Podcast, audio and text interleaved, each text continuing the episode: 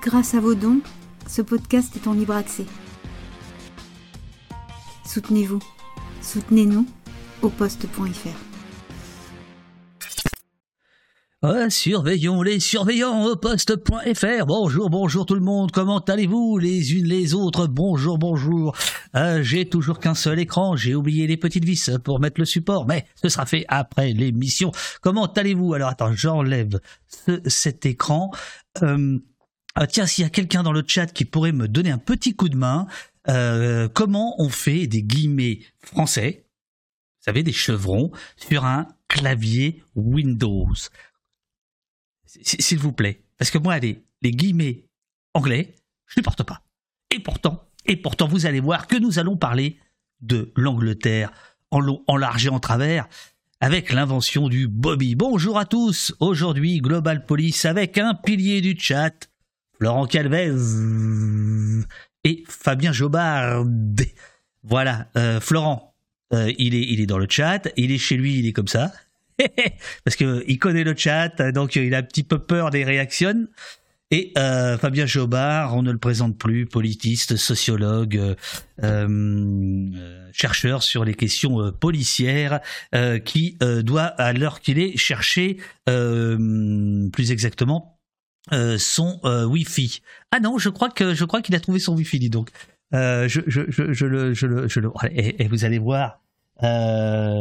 Euh, voilà, il m'écrit même euh, je, suis connecté et je te vois. C'est parfait.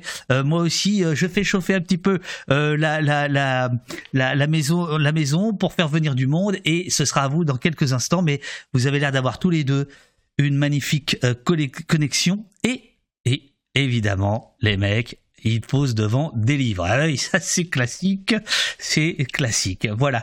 Euh, chers amis, faites du bruit, 8h59, euh, rameutez du monde, euh, parce que vous allez vous précipiter chez le libraire, je pense après l'émission, pour lire cette histoire.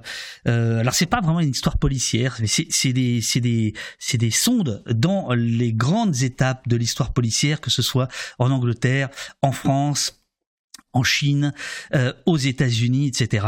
Euh, voilà, et c'est magnifiquement dessiné par Florent Calvet. Je veux dire, quand vous êtes dans le lit et qu'on vous dit à côté de vous, waouh, qu'est-ce que c'est joli, waouh, les cases elles sont bien disposées, bah vous savez que c'est gagné quoi. voilà, et ben voilà, ça c'est pour euh, c'est pour Florent. Euh, voilà, chers amis, comment comment allez-vous les uns les autres? Bonjour euh, Akarakir, bonjour sorcière, euh, bonjour euh, Blackrat, bonjour. Ah merci. Alors Neuf me dit c'est pas la config du clavier mais des logiciels que tu utilises. Il me semble pour les guillemets. Euh, voilà, ça c'est Windows quoi. Voilà, c'est vraiment, c'est vraiment, c'est vraiment impossible. content de débuter ma journée de télétravail avec Copost. Alors Kaof, c'est très simple. C'est vraiment une belle journée de télétravail qui s'annonce devant toi puisque pendant deux heures tu ne vas pas travailler. c'est quand même l'avantage. Hein on n'a pas tout perdu avec le Covid et vous allez voir que le Covid euh, joue un rôle euh, important euh, dans l'histoire de, la police et notamment en Chine. Qu'est-ce que je veux dire? Alt 01 71 01 87, qu'est-ce que ça veut dire ça? C'est pas vrai, c'est pas vrai. Bon, bref. Alors il y a un raid, il y a un raid, il y a un raid de host politique. Oh là là là là, les amis, c'est magnifique. Je vais, euh, je vais. Euh, alors soyez les bienvenus. Restez, restez, restez. Bonjour à host. Euh, les auteurs de cette magnifique bande dessinée qui sort ces jours-ci, enfin qui est sortie le 20 septembre, Global Police, sont chez eux tranquillement, la connexion est nickel, ça va être un poste euh, vraiment euh, de, de, commissariat haut de gamme. Euh, on sent que le ministre est en train d'écouter. Là, on a sorti les, la bonne connexion, tout va bien. Fabien Jobard est politiste, sociologue, chercheur de la police. Par ailleurs, compagnon de route, on pourrait dire depuis un certain nombre d'années sur les histoires policières. Et quant à Florent Calvez, dessinateur breton, il est pilier du chat sur Opost. Alors attention, je vais, euh, les amis, vous mettre dans quelques instants euh, sur. Alors attends, qu'est-ce qui se passe? Ah non, commence, commence, commence pas. Commence pas à me dire ça marche pas. Attendez, hop, hop. Bon, pour l'instant, ça ne marche pas. Bougez pas, bougez pas. Ils, sont là, ils sont là. Ça c'est sûr, ça c'est sûr. Euh, tac à tac, barbouze, barbouze. Euh, abracadabra, oui, c'est ça, Jojo la frite. Attendez, attendez, attendez. Alors, attends, invité. Ah bah oui, oh, bah oui, c'est ça. C'est ça. Ça va, ça va être bon là normalement. Attends. Ok. Hop. Hop, voilà. Ils arrivent dans une seconde. Maintenant, c'est à moi de jouer. Attention. Je mets d'abord Florent. Je mets ensuite Fabien. Ils sont là. Est-ce qu'on vous entend Alors, est-ce qu'on m'entend Euh, Faiblement. Euh, Le micro est pas bon Florent, est-ce que tu peux parler juste pour voir? Oui, je peux parler. Est-ce que vous m'entendez? Alors, je te monte. Non, ça devrait aller. Allô, allô? Eh les gars, vous, vous le faites exprès ou quoi? De quoi? Ouais, c'est la continuité, quoi. On n'est pas tout à fait aligné. Attends, bouge pas. Non, non, non. euh, oh, oh, oh. Ah, génial. Bonjour. Est-ce que vous entendez les Est-ce que vous en Est-ce que vous entendez les invités? C'est parfait. Bon. Euh, dans euh, le long mail que je vous ai envoyé hier pour vous dire comment vous connecter, j'ai oublié de vous dire évitez la bibliothèque parce que ça fait. Alors là, c'est c'est d'un cliché, les gars. Alors racontez-nous, il y a quoi comme livre derrière vous? Alors moi, il y a des livres de santé publique parce que c'est pas ma bibliothèque. Mais si tu veux, David, je peux avoir un très beau bâtiment de euh, de, de grand ensemble, comme on disait avant, derrière. Euh, il suffit que je sorte et puis euh, on fait ça dehors. Non, tout va, tout va bien, tout va bien. Euh, Ah, Florent, il est. Il est, destiné à être détruit. c'est le bâtiment de la cité Cordon. Et dans deux ans, il ne sera plus. Donc c'est un dernier témoignage, un dernier hommage à ce bâtiment. On fera ça à la fin de l'émission si tu veux alors. Ok, formidable. Je, je vois que Anthony Caillé euh, est dans le chat, Anthony Caillé, euh, secrétaire national de CGT Police, avec lequel tu partages euh, l'affiche d'un petit film qui s'appelle Un pays qui se tient sage. Voilà, pour pour dire les choses, on se connaît, mon cher Fabien, depuis depuis une quinzaine d'années, je pense à peu près. Je t'ai vu l'autre jour dans la manifestation contre les violences policières. C'est assez rare, une sortie d'un politiste en manifestation comme ceci. Euh, on va en parler. Euh, si si si si, euh, ça fait ça fait longtemps que je t'ai pas vu quand même. Arrête tes conneries. Mais d'abord, d'abord, je voudrais parler avec avec Florent, mon cher Florent. tu es un auteur prolifique.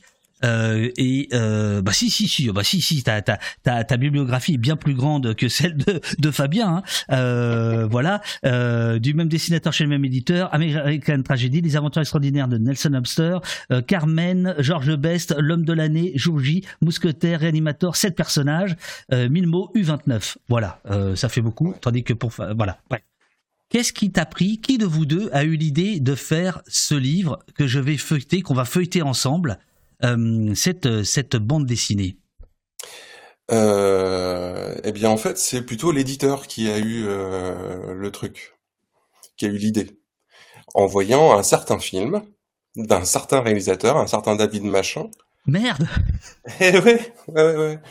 Non, en fait, il a vu le film et euh, il a, euh, qu'il a trouvé passionnant et euh, il a vu l'intervention de, de, de Fabien et euh, tu sais à un moment donné où il analyse le, le la la la Le motard. face entre le motard et puis euh, la foule là. Voilà.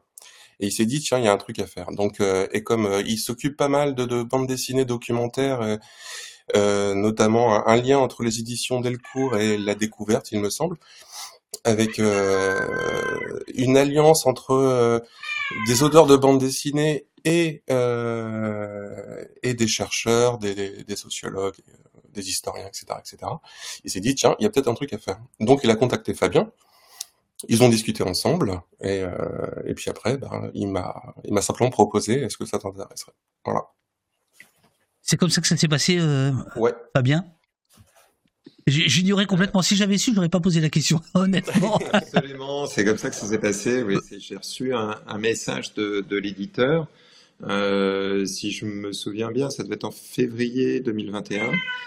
Et puis on a. Alors lui, il voulait, euh, il voulait partir en fait sur un bouquin, une BD, donc sur euh, euh, police et manifestation. Et je lui ai dit, bah, vous savez, police et manifestation. D'abord, je viens de faire un livre sur sur la question avec Olivier Filiol. Absolument. Euh, donc c'est pas formidable pour moi de, de, retravailler la même chose. Et puis ensuite, en fait, des BD de manif, il y en a une collection infinie. Euh, on a vu euh, dans les derniers euh, succès, il me semble, BD sur la Commune de Paris, par exemple, ou bien évidemment le, le, la BD en deux ou trois volumes là, sur la sur la Révolution française, mais mais des, des, des, des, BD sur telle manif au Havre dans les années 50, telle grève de, de, de, de mineurs en 47. Enfin, bref, c'est un topos en fait, parce qu'évidemment graphiquement la manifestation, c'est euh, quelque chose de tout à fait évident. Et donc je te, il dit euh, d'emblée, euh, ah bah non, ce qui serait sympa, c'est qu'on fasse un truc euh, euh, qui serait théorie générale de la police. Alors là, il a un peu tremblé, l'éditeur. oui, il s'est dit, oh là, c'est chiant, je vais pas en vendre 10. Mais il se disait, bon, donc lui, c'est un cinglé, il va vouloir nous faire un truc de 4000 pages en 8 volumes, évidemment invendable.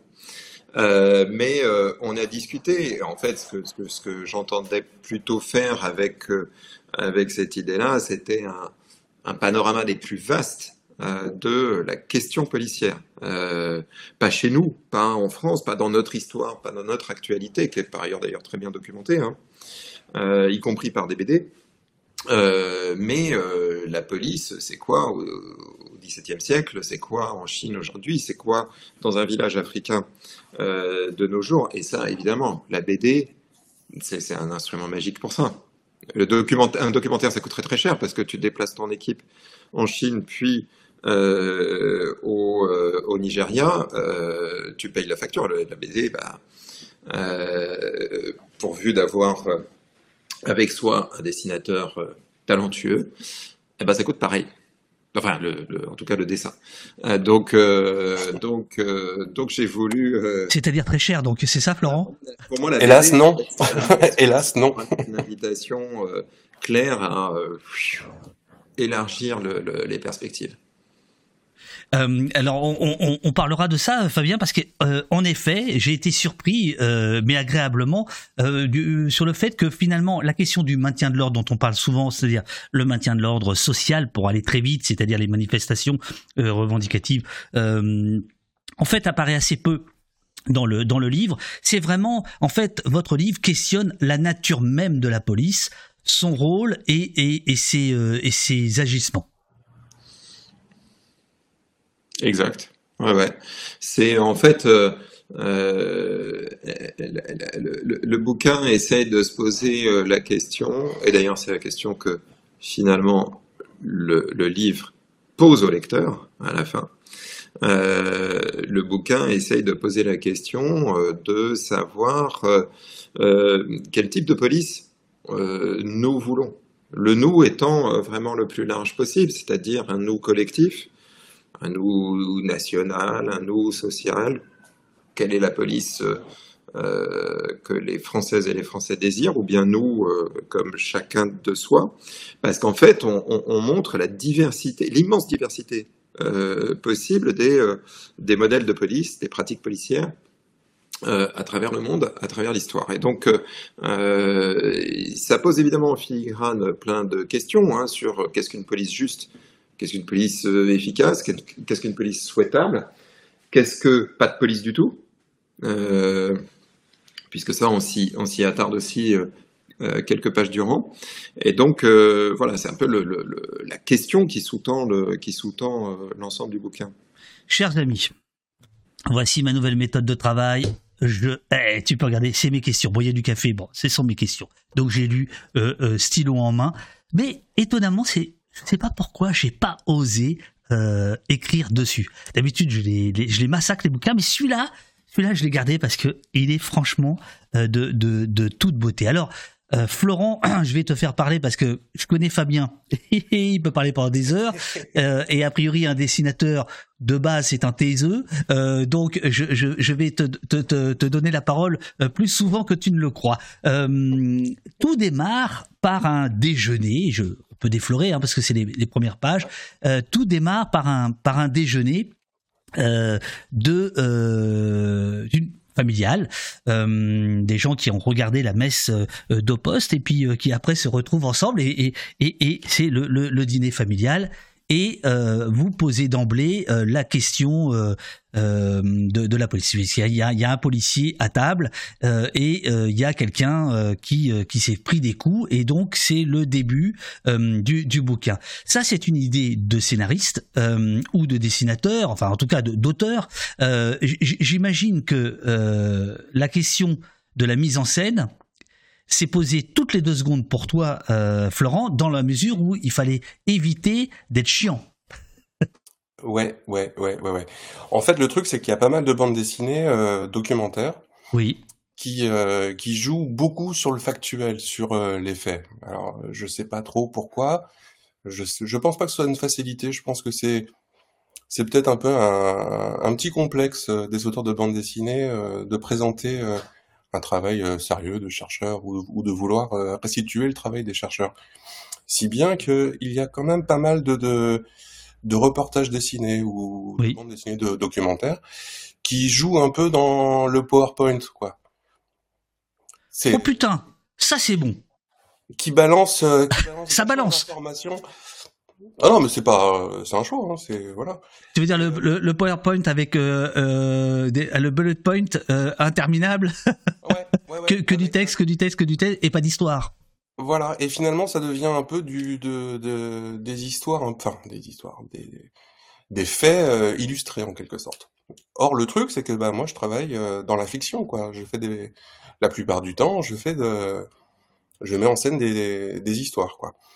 Et euh, comme c'était, on n'avait pas, on n'avait pas envie de, de se mettre en scène, comme euh, comme c'est pas une enquête en fait, hein, c'est euh, comme on balaye euh, les époques et le, et le lieu.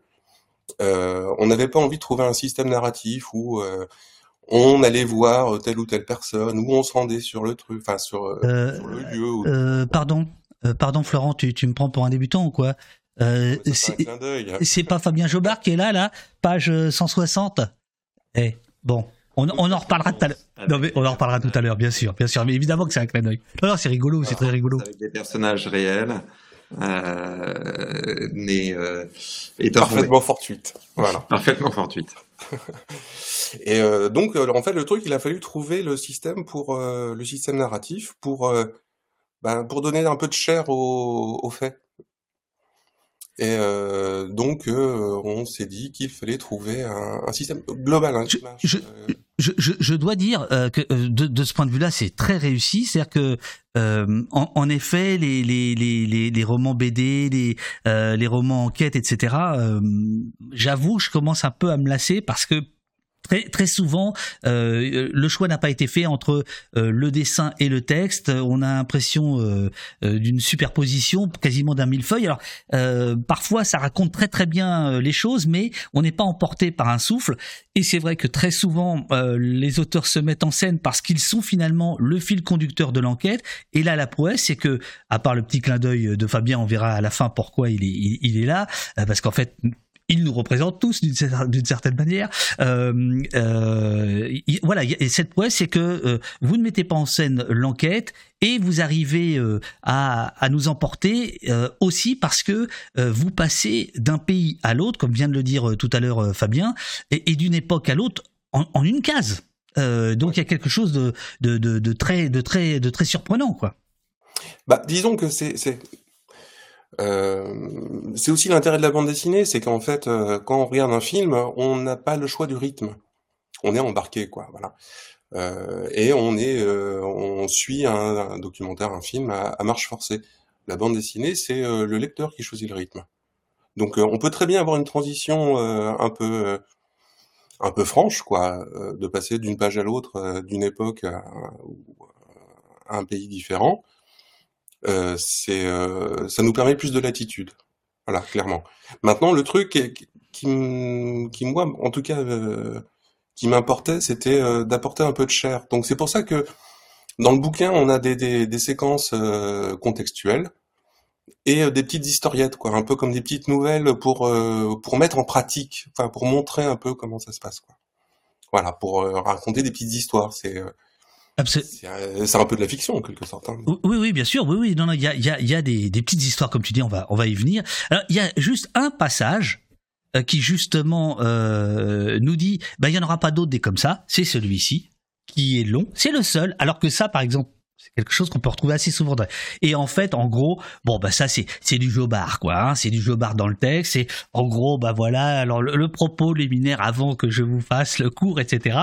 Et euh, l'idée euh, centrale, c'est de dire, puisque là c'est le repas de famille, c'est de dire, bah, le policier en fait, euh, la réalité à laquelle il, il, il est confronté, n'est pas celle qui est promise par les écoles, euh, qui est fantasmée par les, par, les, par, les films.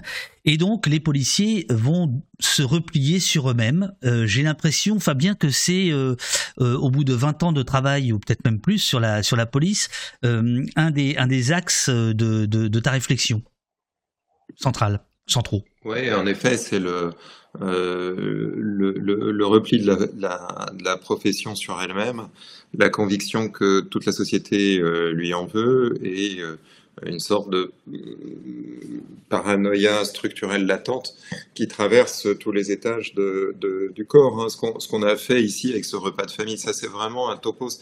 C'est vraiment une scène que les, que les, que les policiers connaissent par cœur, c'est-à-dire que ils sont ils sont flics quelque part. Euh, euh, on explique dans les pages qui précèdent qu'en fait, euh, l'essentiel du métier policier, c'est pas tellement le maintien de l'ordre, c'est pas tellement d'aller terroriser les terroristes et faire peur aux voyous. L'essentiel du métier policier, en fait, c'est du travail social, c'est-à-dire euh, être confronté aux signes les plus manifestes de la misère sociale dans, dans, dans, la société. Hein. Donc, euh, maltraitance sur enfants, euh, violence conjugale, euh, ivresse sur la voie publique, conflit de voisinage, etc. Et les policiers ne cessent de dire qu'ils sont pas entrés dans la police pour ça. Moi, je suis pas entré, suis pas entré dans la police pour pour faire du travail social. Et en fait, si.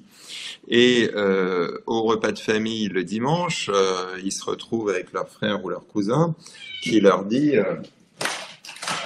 ah ouais, c'est comme ça que tu règles les chats, toi? Ouais, j'ai un petit problème euh, euh, euh, aucun animal n'a été maltraité pendant ce tournage. ça reste à voir. Hein. Euh, on ne fait que commencer. Euh, le, et donc le, le, le, flic se trouve confronté à son frère ou son, ou son cousin qui lui dit ouais, vous passez votre temps à, à, à, tabasser les camarades, moi en manif samedi dernier, etc. Et et le, repas euh, est tel que euh, le policier sait qu'il euh, ne reverra pas son frère, qu'il en a marre, il n'y aura plus de repas de famille puisque c'est comme ça, et il se coupe. Il se coupe de ses liens amicaux, de ses liens familiaux, de tout ce qui n'est pas police. Et ça explique la raison pour laquelle une très forte endogamie sociale chez les policiers, c'est-à-dire les, les, les, policiers, les policières en viennent à ne vivre qu'entre qu'entre elles et eux. Euh, et donc on, arrive dans une spirale, et c'est ça hein, la, paranoïa euh, latente de, l'institution. Euh, et ça vient du fait, en effet, tu as raison, de, une sorte de, légère tromperie euh, à l'égard des jeunes qui s'engagent dans la police. On leur dit, tu vas entrer dans la police et tu vas terroriser les terroristes, faire peur aux voyous, etc. Et puis non, c'est pas ce qu'ils font. Et donc, euh, euh, ils épousent une profession qui nourrit, euh, qui est une matrice à, à, à déception, euh, qui nourrit en permanence la déception, euh, la frustration d'être là, le ressentiment également à l'égard de, euh, évidemment, à l'égard des critiques, à l'égard de la critique. Alors ça, c'est particulièrement criant ces dernières années. Oui, oui, absolument, absolument. Euh, parce qu'en plus, elle est, elle est évidemment cette frustration. Paradoxalement, elle est entretenue par le politique euh, qui euh, déploie tous ses efforts pour faire des policiers une clientèle électorale. Euh, et donc là, il y a en plus des encouragements venant de l'extérieur et venant d'une instance légitime qui est qui est le, le, le politique. Donc euh, ça, c'est la situation assez assez française hein, de, de, notre, de notre police. Et comme tu le soulignes fort justement, euh, j'explique ça dans un petit texte, et c'est vraiment le seul texte euh, qu'on qu ait quasi le seul texte, hein, je crois, hein, qu'on ait, qu'on ait fait. Euh, parce que Florent, euh, enfin Florent a, a, a, très bien décrit le projet. On, on, voulait vraiment euh, rompre avec euh, ces BD documentaires dans lesquels il y a un sachant. C'est ça. Qu'on va passer son temps à représenter sous toutes les coutures, alors là avec bibliothèque, etc. à l'appui, une fois comme ça, une fois comme ça, une fois comme ça. Euh, et puis derrière, parfois, il y a le dessinateur qui se met lui-même en, scène dans la posture du naïf, mettant en valeur le savoir euh, sans limite du sachant. Alors que la BD, elle permet, elle permet tiens, par exemple, là, tu ouvres bah, ça c'est typique de ce que Florent a fait. Ça c'est magnifique. Qu'il est allé chercher euh, dans je ne sais quelle bibliothèque de, de, de photos ou d'images euh, ce bâtiment qui n'est plus, hein, comme euh, la cité que tu ne voulais pas qu'on voit tout à l'heure derrière moi. Euh... Donc c'est le Crystal Palace. Nous sommes en 1851, c'est l'exposition universelle de Londres. Euh, Crystal Palace aujourd'hui c'est une station de métro à Londres et c'était ce, bâtiment-là. Euh, voilà, la BD ça permet de se représenter des, réalités historiques, des réalités lointaines qui sont euh, autrement extrêmement coûteuses ou extrêmement rare à, à apercevoir. Donc ça, c'est magique. Et je préfère très largement, évidemment, avoir ce type de, de diptyque là plutôt qu'un chercheur dans son fauteuil, quoi, en gros. Ça, euh, ça c'est une, une, des lignes conductrices du, du, une des lignes conductrices du projet. Euh, Florent, euh, il faut il faut que tu nous coupes. Hein. Vraiment, il faut que tu nous coupes. Il faut que tu fasses euh, pour dire quoi? euh, bah, pour, pour, dire, dire par, pour dire par exemple comment comme, euh, d'où vient ce dessin qui est magnifique d'où d'où vient ce dessin du, du de, de, de, Crystal Palace? Ça c'est par exemple c'est quand je l'ai vu je me suis dit mais ça c'est combien de jours de travail? Euh, euh, je sais plus je sais plus mais euh, c'est l'occasion de demander une augmentation euh, ouais, ouais, ouais, ce serait bien, mais bon, c'est compliqué. non, en fait, le truc, c'est que euh, en termes de temps de travail, c'est extrêmement variable. Au début de l'album, euh, ça me prend un temps infini, quoi. Je poireaute, je tourne, je, je cherche, euh, machin. Et à la fin de, de du calendrier de production, quoi. Euh, là, par contre, je suis dans une phase d'accélération, si bien que euh, à la fin, euh, à la fin du livre, je devais euh, tomber l'équivalent de deux planches par jour, quoi, voire peut-être même trois. Ah la vache, ouais. Mais ça me faisait. Et, et ça, et ça, ça, je peux en témoigner. Mmh. C'est quoi C'est au moins 12 heures de travail par jour à la fin. Ah non, c'est plus, c'est 18 heures. Ouais, c'est ça. Ouais, ouais. Là, pendant trois mois, les trois derniers mois de production, de janvier à, ouais. fin de février à, à avril, euh, je travaillais et je dormais, quoi.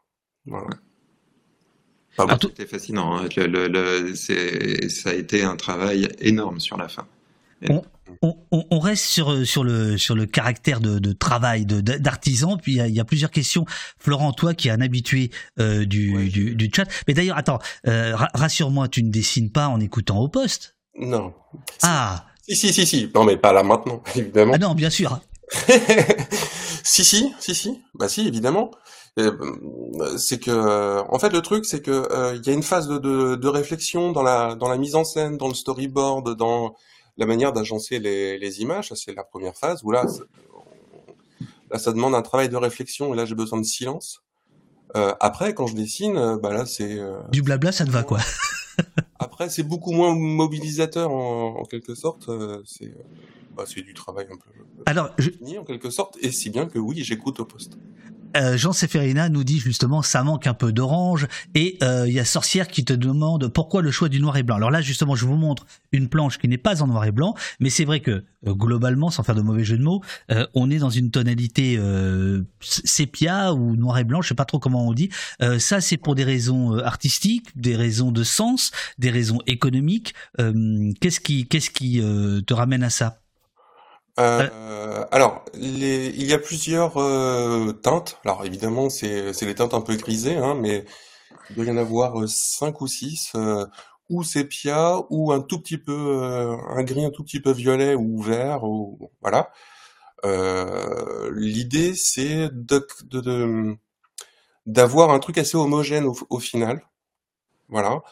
parce que comme on passe du New York de la fin du 19e à Lagos aujourd'hui, c'est, il y a des ambiances vraiment différentes et il fallait que le propos soit soit soutenu par une ambiance un peu homogène, quoi. Voilà, ça, c'est le premier point. Deuxième point, le bouquin il fait 188 planches et en termes de boulot, c'est ça rajoute vraiment vraiment beaucoup de, de, de délai en production, quoi. La, la, la, la, couleur, quoi, la colorisation. Ouais, ouais, ouais, parce que trouver les bonnes, les, les, bonnes ambiances ou les bonnes euh, atmosphères, euh, ça prend un temps. Euh... J'ai une question à ce propos. C'est pour ça qu'on distingue euh, parfois dans des, dans des BD euh, dessinateur et coloriste. C'est-à-dire que là, tu as été le coloriste de ta BD, tu pourrais ne pas l'être. Oui, Ou tu as été coloriste d'autres BD sans être. Ça. En fait, euh, le, travail de coloriste, c'est quasiment un boulot à part. Euh, je connais pas mal de, dessinateurs qui, euh, qui ont une conception très claire de la lumière, des éclairages, de l'ambiance, mais qui sont qui sont pas qui sont pas très à l'aise avec le choix des, des le choix le choix des couleurs et puis le choix de l'application des couleurs. moi, la plupart du temps, je fais mes propres couleurs. Il m'est arrivé de faire des couleurs pour des copains. Euh, je pense qu'il doit y avoir que deux bandes dessinées où j'ai pas fait mes couleurs en fait. Voilà, mais euh, et c'était compliqué parce que évidemment travailler avec quelqu'un sur les couleurs, bah quand on dessine, on a déjà une, une idée assez précise de l'ambiance qu'on a quoi. Et euh... ça c'est ce que j'ai découvert. Donc il y a en fait deux métiers différents qui sont le trait et la et la couleur mais même du reste, euh, dans d'autres pays euh, que si on pense au Japon ou aux États-Unis, par exemple, euh, il y a même plus, tout est beaucoup plus segmenté. C'est que il y a un lettreur pour faire le texte dans les bulles, il y a un dessinateur, il y a l'encreur, celui qui va passer au, au, propre en quelque sorte, passer au, à l'encre, hein, voilà. Puis après la couleur. En France, on est, plus euh, dans une logique artisanale. Il euh, y a des questions euh, dans le chat sur la documentation, etc. Mais ça va venir au fil de, la discussion. Alors, j'hésite, j'hésite. le livre est constitué de chapitres. Par exemple, le premier, c'est celui-ci, des modèles de police. Il y a la police du futur, etc., etc. Euh, ce qui vous permet en fait de faire un va-et-vient euh, géographique et, historique, c'est-à-dire qu'on n'est pas dans quelque chose de chronologique, mais quelque chose qui est plus euh, parfois en rupture et puis parfois en permanence. Fabien, tu nous diras si c'est parce que tu penses que c'est comme ça aussi qu'il faut réfléchir la police. Et quand je dis j'hésite, c'est que j'ai eu un coup de massue, page 16 euh, parce que là, je me dis, ah ouais, non, non, là, on n'est pas chez les cons. Euh, donc on passe de euh, de l'exposition universelle de Londres, on va y revenir dans quelques instants avec avec le Bobby, etc. Mais d'abord on passe de ça, des modèles de police, à un gars qui qui avait pas de coloriste. il, faisait les choses tout seul et puis toi tu l'as rendu en noir et blanc un dénommé Rembrandt euh, voilà, c'est un, tableau, un tableau archi connu euh, de Rembrandt euh, qui ouvre, on pourrait dire, qui lance le, j'allais dire le film, qui lance, qui lance le bouquin. lequel de vous deux veut décrire ce tableau et pourquoi vous démarrez par ça? C'est un choix de démarrer par ça, je crois. Mais en revanche, on voulait le tableau parce que le tableau, ce fameux tableau qui est au fond du musée euh, Rijksmuseum à, à Amsterdam, hein, au fond d'une longue, longue pièce. Pauvre Rembrandt, il est sous une table cam, t'imagines Tu dis? Je dis pauvre Rembrandt et je, je, je, je le filme avec une caméra euh, table. bon, allez, je vous écoute. En fait, c'est une des premières représentations. Euh, je voyais là dans le chat, il y avait un, un, un, un ou une. Euh, euh, comment on dit Spectatrice? Twitchos. Twitch. Opostien. Euh, Opostien, opostienne. Ici, c'est très particulier. Ouais. Euh, qui demandait s'il y avait la police chez les pierres à feu, on pourra y revenir, euh, ou chez les chasseurs-cueilleurs. En tout cas, il y avait à Amsterdam, euh, au, euh, au XVIIe siècle, au XVIIIe siècle, euh, et l'une des premières représentations qu'on a de ça, c'est le fameux tableau La Ronde de nuit de Rembrandt, très improprement appelé Ronde de nuit, parce que Florent m'a expliqué que non, c'est pas une scène de nuit, c'est que la poussière a recouvert le tableau au fil du temps, si bien que on a effectivement le sentiment que la scène est nocturne. Euh, Incroyable. Oui, oui, je, l'ai appris à cette occasion-là. Donc pas de coloriste, mais euh, des effets spéciaux chez Rembrandt. Georges Lucas. C'est une scène qui présente euh, la milice bourgeoise. Euh, c'est-à-dire une milice formée par le bourgmestre euh, d'Amsterdam, euh, donc le maire d'Amsterdam, qui réunit des gens de qualité, des, bourgeois, des notables, pour aller effectuer cette ronde de nuit, des gens en armes, des gens d'armes, pour effectuer cette ronde de nuit. Et on a imaginé ce dialogue entre lui et son capitaine. Le, maire se tournant vers le capitaine, il me semble, hein, euh, et lui demandant, dis donc, euh, il y en a quelques-uns là dans la troupe, je les reconnais pas. Et le capitaine est obligé de lui dire, bah oui, tu sais, aller faire la police, euh, bon, c'est sympa une fois, deux fois, mais en fait, comme on s'emmerde, il n'y a rien à faire. Et que par ailleurs, les bourgeois d'Amsterdam, ils ont vraiment beaucoup de choses à faire de leur journée. Oh, dis donc, le Brélien, là, d'un coup C'est une ville en pleine explosion commerciale grâce aux richesses coloniales. Hein. Euh, donc euh, bon, on est allé chercher des gens euh, de moindre qualité et donc des vagues cousins un peu voyous qui vont rejoindre la troupe et, effectuer les rondes avec nous. Il faut bien s'en contenter. Et là, on touche à un point qui est vraiment crucial, c'est-à-dire quand on veut éviter la police, c'est-à-dire quand on veut éviter euh, une institution payée par l'impôt public euh, de gens en uniforme et qu'on veut faire la police soi-même, on se rend compte que euh, le projet est souvent très chouette, hein, mais en fait c'est pas très intéressant comme, comme travail. Et donc on est obligé d'aller recourir à des, on dirait dans notre langage à nous, contemporains, des travailleurs non qualifiés, euh, voir des gens qui ont une certaine accointance, une certaine habitude, par exemple du maniement des armes ou de la violence ou d'ailleurs de la relation avec la misère sociale. Et on va faire la police avec eux. Et ça, c'est une tension sociale, une tension sociale très forte dans les métiers policiers qu'on retrouve énormément aux États-Unis, hein, dans toute l'histoire de la police aux États-Unis, hein, une histoire un peu, un peu confuse où les polices publiques sont très tardives et que les polices étaient d'abord les polices patronales, les polices miliciennes, les polices euh, vigilantes, les polices aussi des planteurs, les polices anti-esclaves, etc. Bon, euh, c'est des polices qui sont essentiellement euh, constituées, on dirait, le bourgmestre d'Amsterdam dirait de gens pas bien. Mmh. Et ça, c'est la tension, la tension fondamentale, l'une des tensions fondamentales du métier policier comment valoriser le métier, comment attirer à un métier qui est un métier euh, dur, répétitif, euh, pénible, euh, des gens qui soient probes, d'une part, et qualifiés, diplômés, d'autre part. Tension très forte, et on le voit aujourd'hui, d'ailleurs, aujourd'hui, très immédiatement, là, avec la baisse de la note minimale exigée pour intégrer les écoles de police.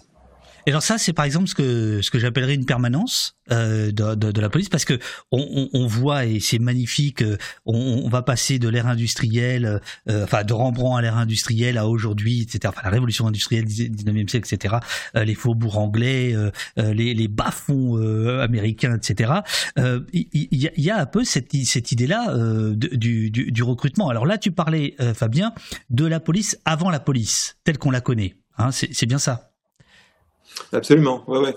Parce que la police, en fait, euh, en fait, euh, dans notre histoire, hein, euh, alors depuis les chasseurs-cueilleurs, je sais pas, mais depuis, disons, la Renaissance, mettons, hein, l'époque moderne, dans notre histoire, à l'échelle de l'histoire, la police, c'est une institution très, très, très, très brève, très récente. dans notre histoire, l'essentiel de la police, c'est de la non-police. C'est-à-dire que l'essentiel des tâches qui sont aujourd'hui dont la police a aujourd'hui ou prétend avoir le monopole, eh bien ces tâches étaient effectuées par euh, d'autres institutions, le plus souvent très informelles auparavant.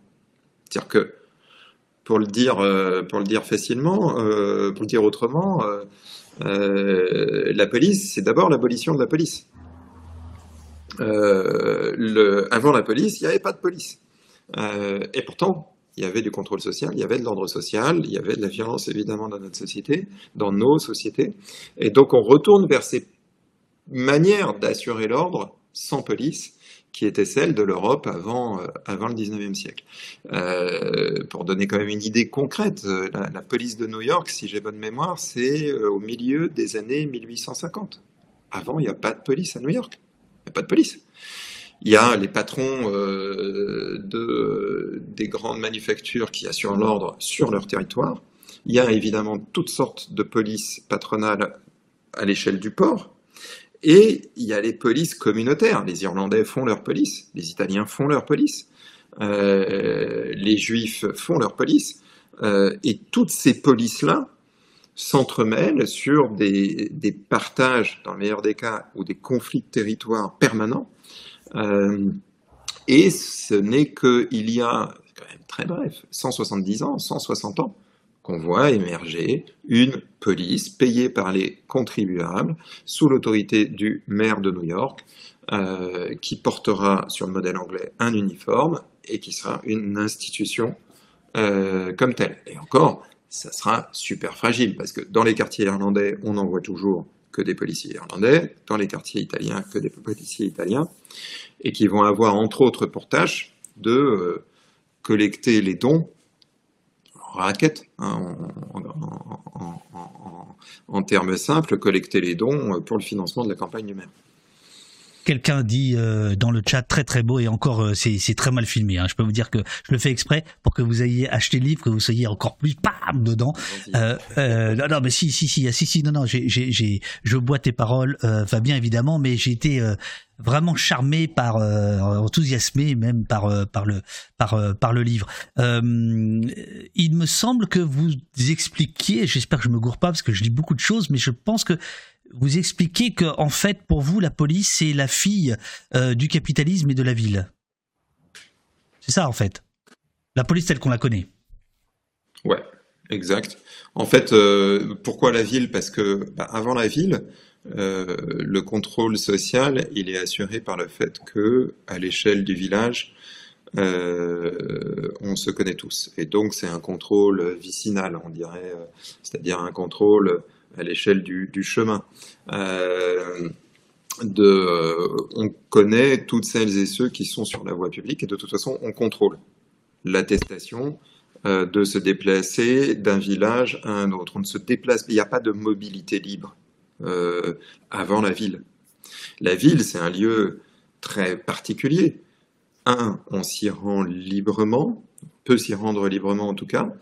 Euh, deux, on ne connaît pas les gens qu'on croise dans la rue. Et donc, on ne sait pas les ordonner socialement, on ne sait pas quelle autorité leur conférer, il faut une autorité distincte. Et c'est là que naît la police. évidemment, elle naît aussi avec le capitalisme, c'est-à-dire à un moment où le volume de, de, de, biens euh, en circulation est tel qu'il faut, et, la mobilité, euh, toutes les étapes de circulation des marchandises euh, sont, sont, telles qu'il faut en effet une autorité pour assurer le, la sécurité du commerce.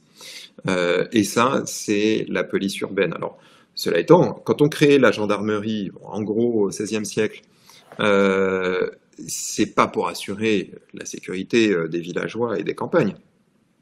Créer la gendarmerie, c'est la maréchaussée, c'est-à-dire c'est pour assurer la sécurité des voies de circulation entre les foires. Donc, ça, d'une certaine manière, en fait, euh, on aurait pu écrire la police et filles de la ville et du commerce plus que du capitalisme. du commerce. Il faut, il faut protéger les foires, il faut protéger les transactions. Et d'ailleurs, dans les villes, avant la police, il y avait des polices euh, c'est-à-dire des services administratifs de contrôle, hein, on dirait aujourd'hui, euh, la police des marchés, la police des grains, la police des librairies, tout ce qui se vendait dans, les, dans les différents, euh, toutes les différentes activités commerciales.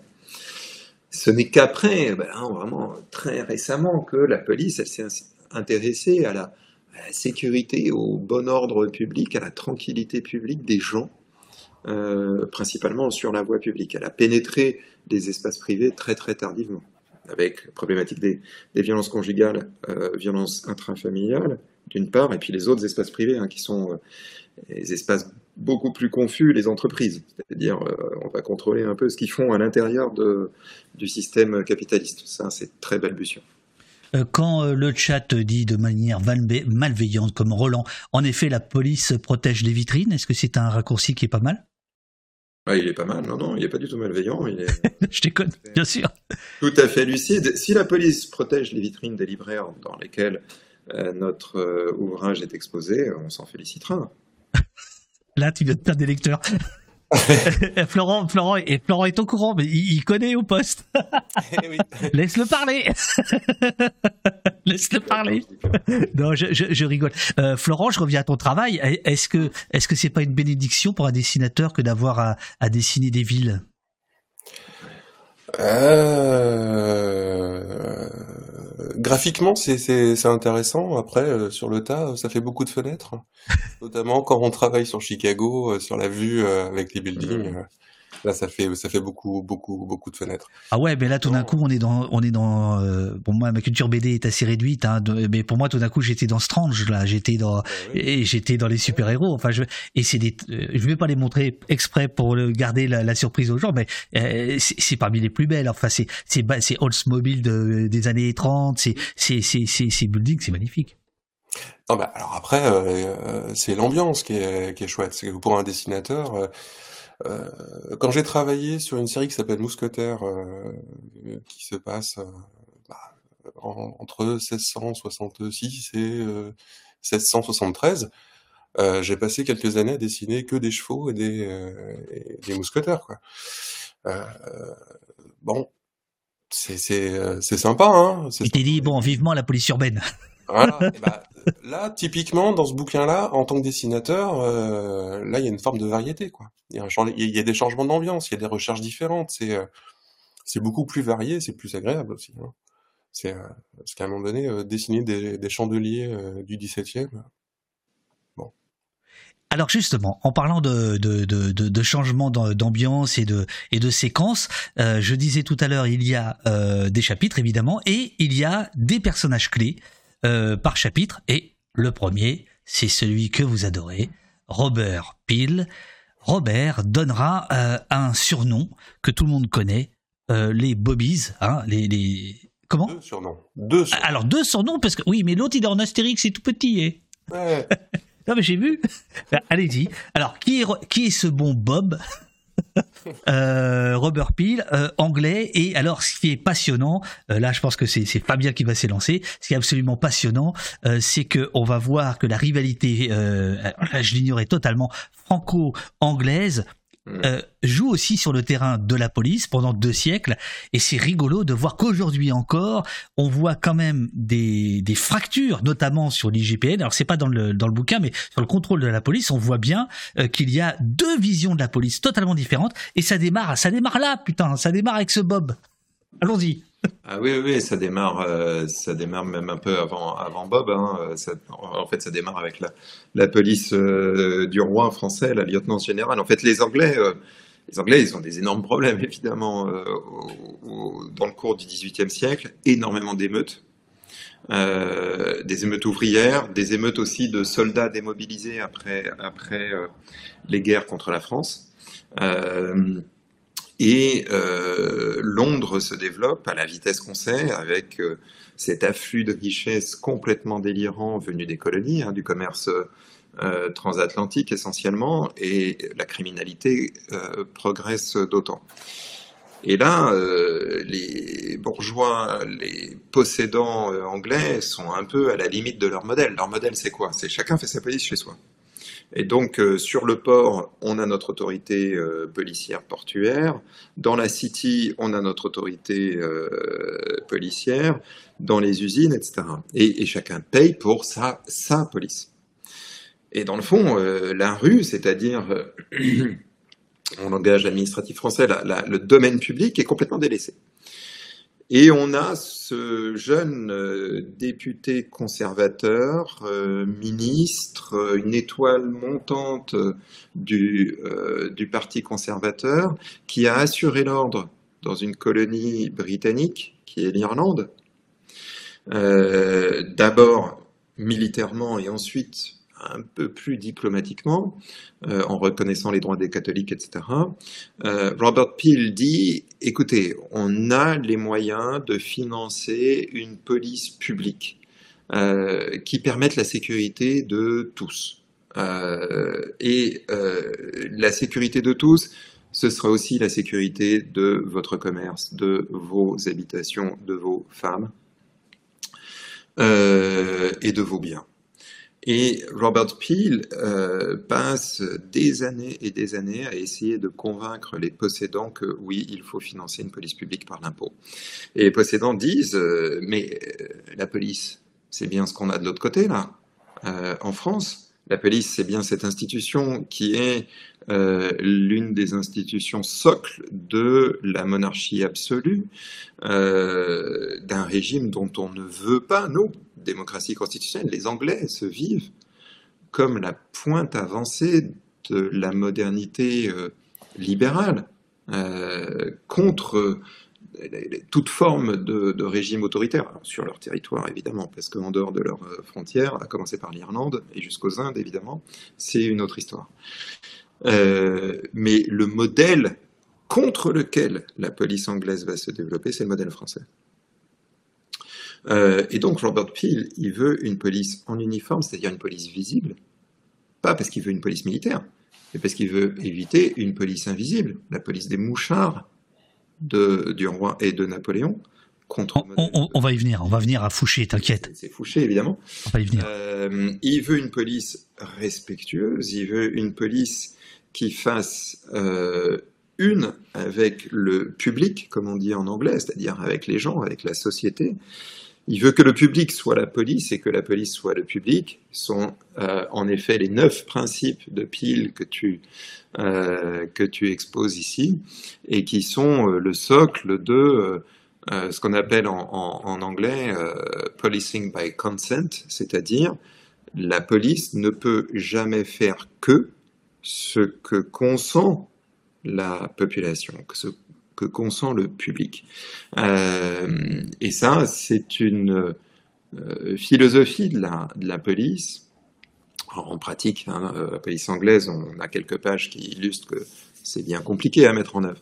Mais en tout cas, c'est une philosophie de la police qui se développe en Angleterre, qui rayonne par le biais de l'exposition universelle de 1851 après dans de larges parties du monde, et qui est aujourd'hui un modèle effectivement qu'on oppose encore aujourd'hui à la police française. Alors là, euh, de, la même manière, euh, Florent, est-ce que tu peux euh, me dire comment, comment tu t'es documenté, comment tu as travaillé là, donc on voit à nouveau l'exposition universelle euh, car à chaque fois, euh, les, les, les, expositions universelles sont aussi des, des lieux de, on va dire, de, de propagande ou de démonstration euh, à la fois de la force et si, si j'en crois ce que ce que tu dessines, les, la, la, présence des Bobby va impressionner finalement le monde entier qui vient à Londres en 1851 visiter l'exposition universelle. Il y aura la même chose en France plus tard, etc. mais là, tout, tout simplement, par exemple, comment comment tu te documentes en tant que dessinateur, puisque le le, pacte non, non signé, tacite, on va dire, entre toi et, nous, c'est euh, on te fait confiance, c'est-à-dire euh, le haut de forme, il est comme ça, euh, la gabardine, elle est comme ça, etc. comment tu te, tu te documentes? Merci, merci Internet, quoi. Merci Internet, parce que sinon j'aurais dû passer des semaines et des semaines dans des bibliothèques, dans des dans des services d'archives, etc., etc.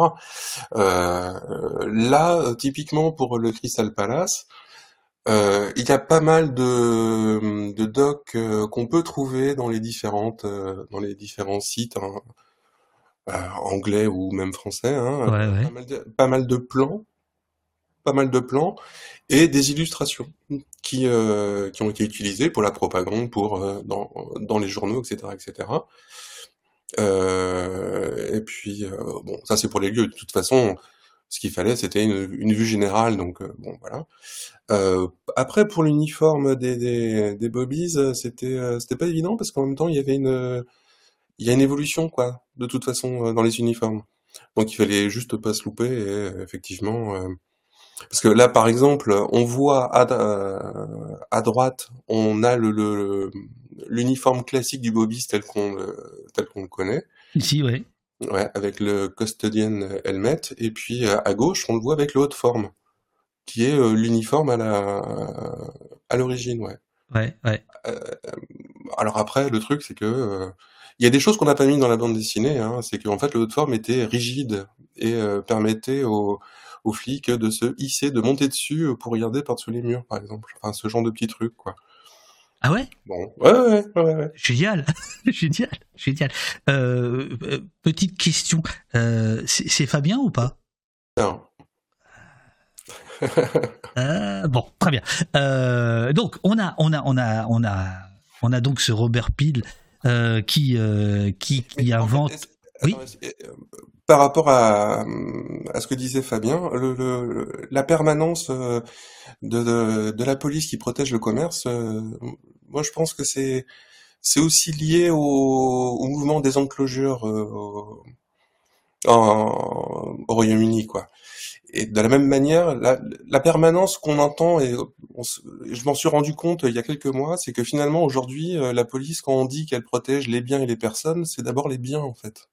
Même euh, juste dans l'expression, quoi. C'est d'abord les biens, puis après les personnes.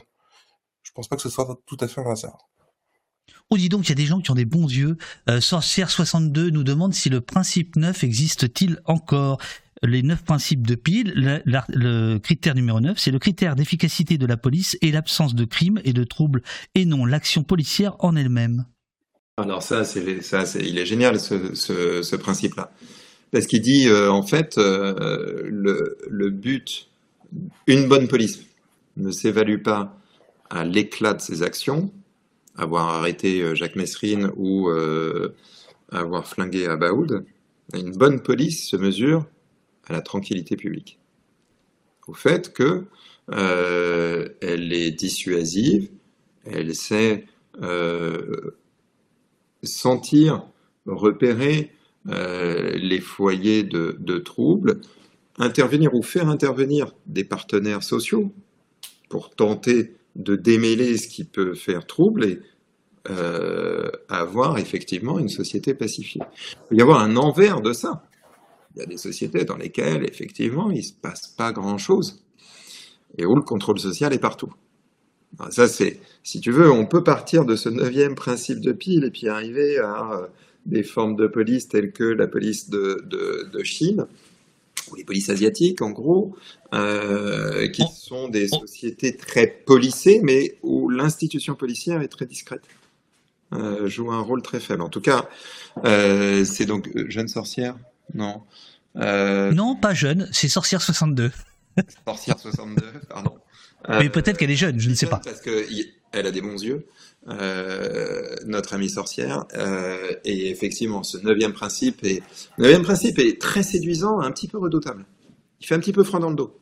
En fait, on se demande si un peu de désordre euh, n'est pas préférable à l'absence de trouble. Et par exemple, quand tu entends les, discours encore de Darmanin hier, ju- justement sur sur sur le travail policier, sur la visibilité policier, c'est l'inverse de ce critère-là en fait. Ouais, J'ai pas entendu ce qu'il a dit hier, pardonne-moi, je ne suis pas branché sur euh, euh, sur Darmanin Faune. Euh, euh, Non, non, mais il, il a il a il a dit que la délinquance baissait, qu'il fallait mettre du bleu partout, que plus il y avait de bleu dans la rue, plus la délinquance baissait, etc. Quoi. Voilà. Ah oui. Non, non. Mais perdons pas de temps avec euh, Gérald. Non, non, mais ça, c'est un topos euh, politique, effectivement. Euh, euh, tu sais, il y a, un, il y a un, un politiste américain très connu, David Bailey, on en parle un peu, Oui, absolument. on l'évoque dans le bouquin, euh, qui dans les années 70 ou 80 a écrit euh, L'un des secrets les mieux gardés de la police, c'est que la police n'a aucun impact sur euh, la délinquance.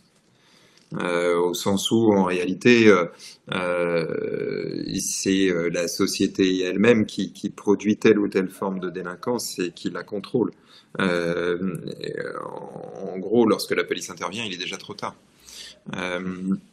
Et donc, et par ailleurs, l'équation selon laquelle plus de bleu dans la rue produit moins de, délinquance, elle est absurde. Plus de bleu dans la rue produit tout simplement plus de bleu dans la rue. Euh, bon, euh, on ne sait même pas si plus de bleu dans la rue produit plus de sentiments de sécurité. Ça peut produire également de l'inquiétude, c'est-à-dire là où on voit la police, on se dit qu'il y a une situation, euh, qu'il y a de bonnes raisons pour que la police soit là et que donc la situation ou le lieu, le territoire est peu sûr. Est-ce que voir des militaires patrouiller à Gare du Nord à Paris rassure les voyageurs qui arrivent à Paris? La plupart des, voyageurs allemands, par exemple, ils sont, sont pas, ils sont pas saisis d'effroi. mais ils sentent qu'ils entrent dans une zone qui est très très particulière qui, sont très peu chez eux. C'est-à-dire une zone très policière, très euh, militarisée. Le chat nous demande de répéter le nom euh, du politiste américain, c'est David Bailey, c'est ça hein? Bailey, euh, Y-L-E-Y, et c'est un grand collègue de Charles Tilly. donc c'est tout, tout, ce courant qui, là, là, pour le coup, dont la BD est vraiment très inspirée, qui est le, le, le courant des années 70-80 d'explication de euh, qu'est-ce qui fait qu'à un moment l'État se structure, l'État s'impose euh, comme force dominante dans nos sociétés. Alors, je, je disais tout à l'heure, il y a, il y a des personnages clés euh, qui reviennent. Donc là, on vient de voir Robert Peel et il y a son son opposé, on va dire, c'est Joseph Fouché. Là, je pense qu'il faut qu'on s'y arrête puisque c'est le, le, régional de l'étape, c'est le français. mais Florent, est-ce que c'est ton idée à toi de dire on pourrait scander la BD par des personnages euh, clés? Ouais, ouais, ouais. Bah, c'était justement de trouver un autre système de narration, c'était euh, de faire un peu des parenthèses euh, qui segmentent le récit et qui, qui permettent aussi une forme de respiration parce que mine de rien, c'est assez dense en termes d'informations, toutes les pages précédentes et celles d'après, quoi.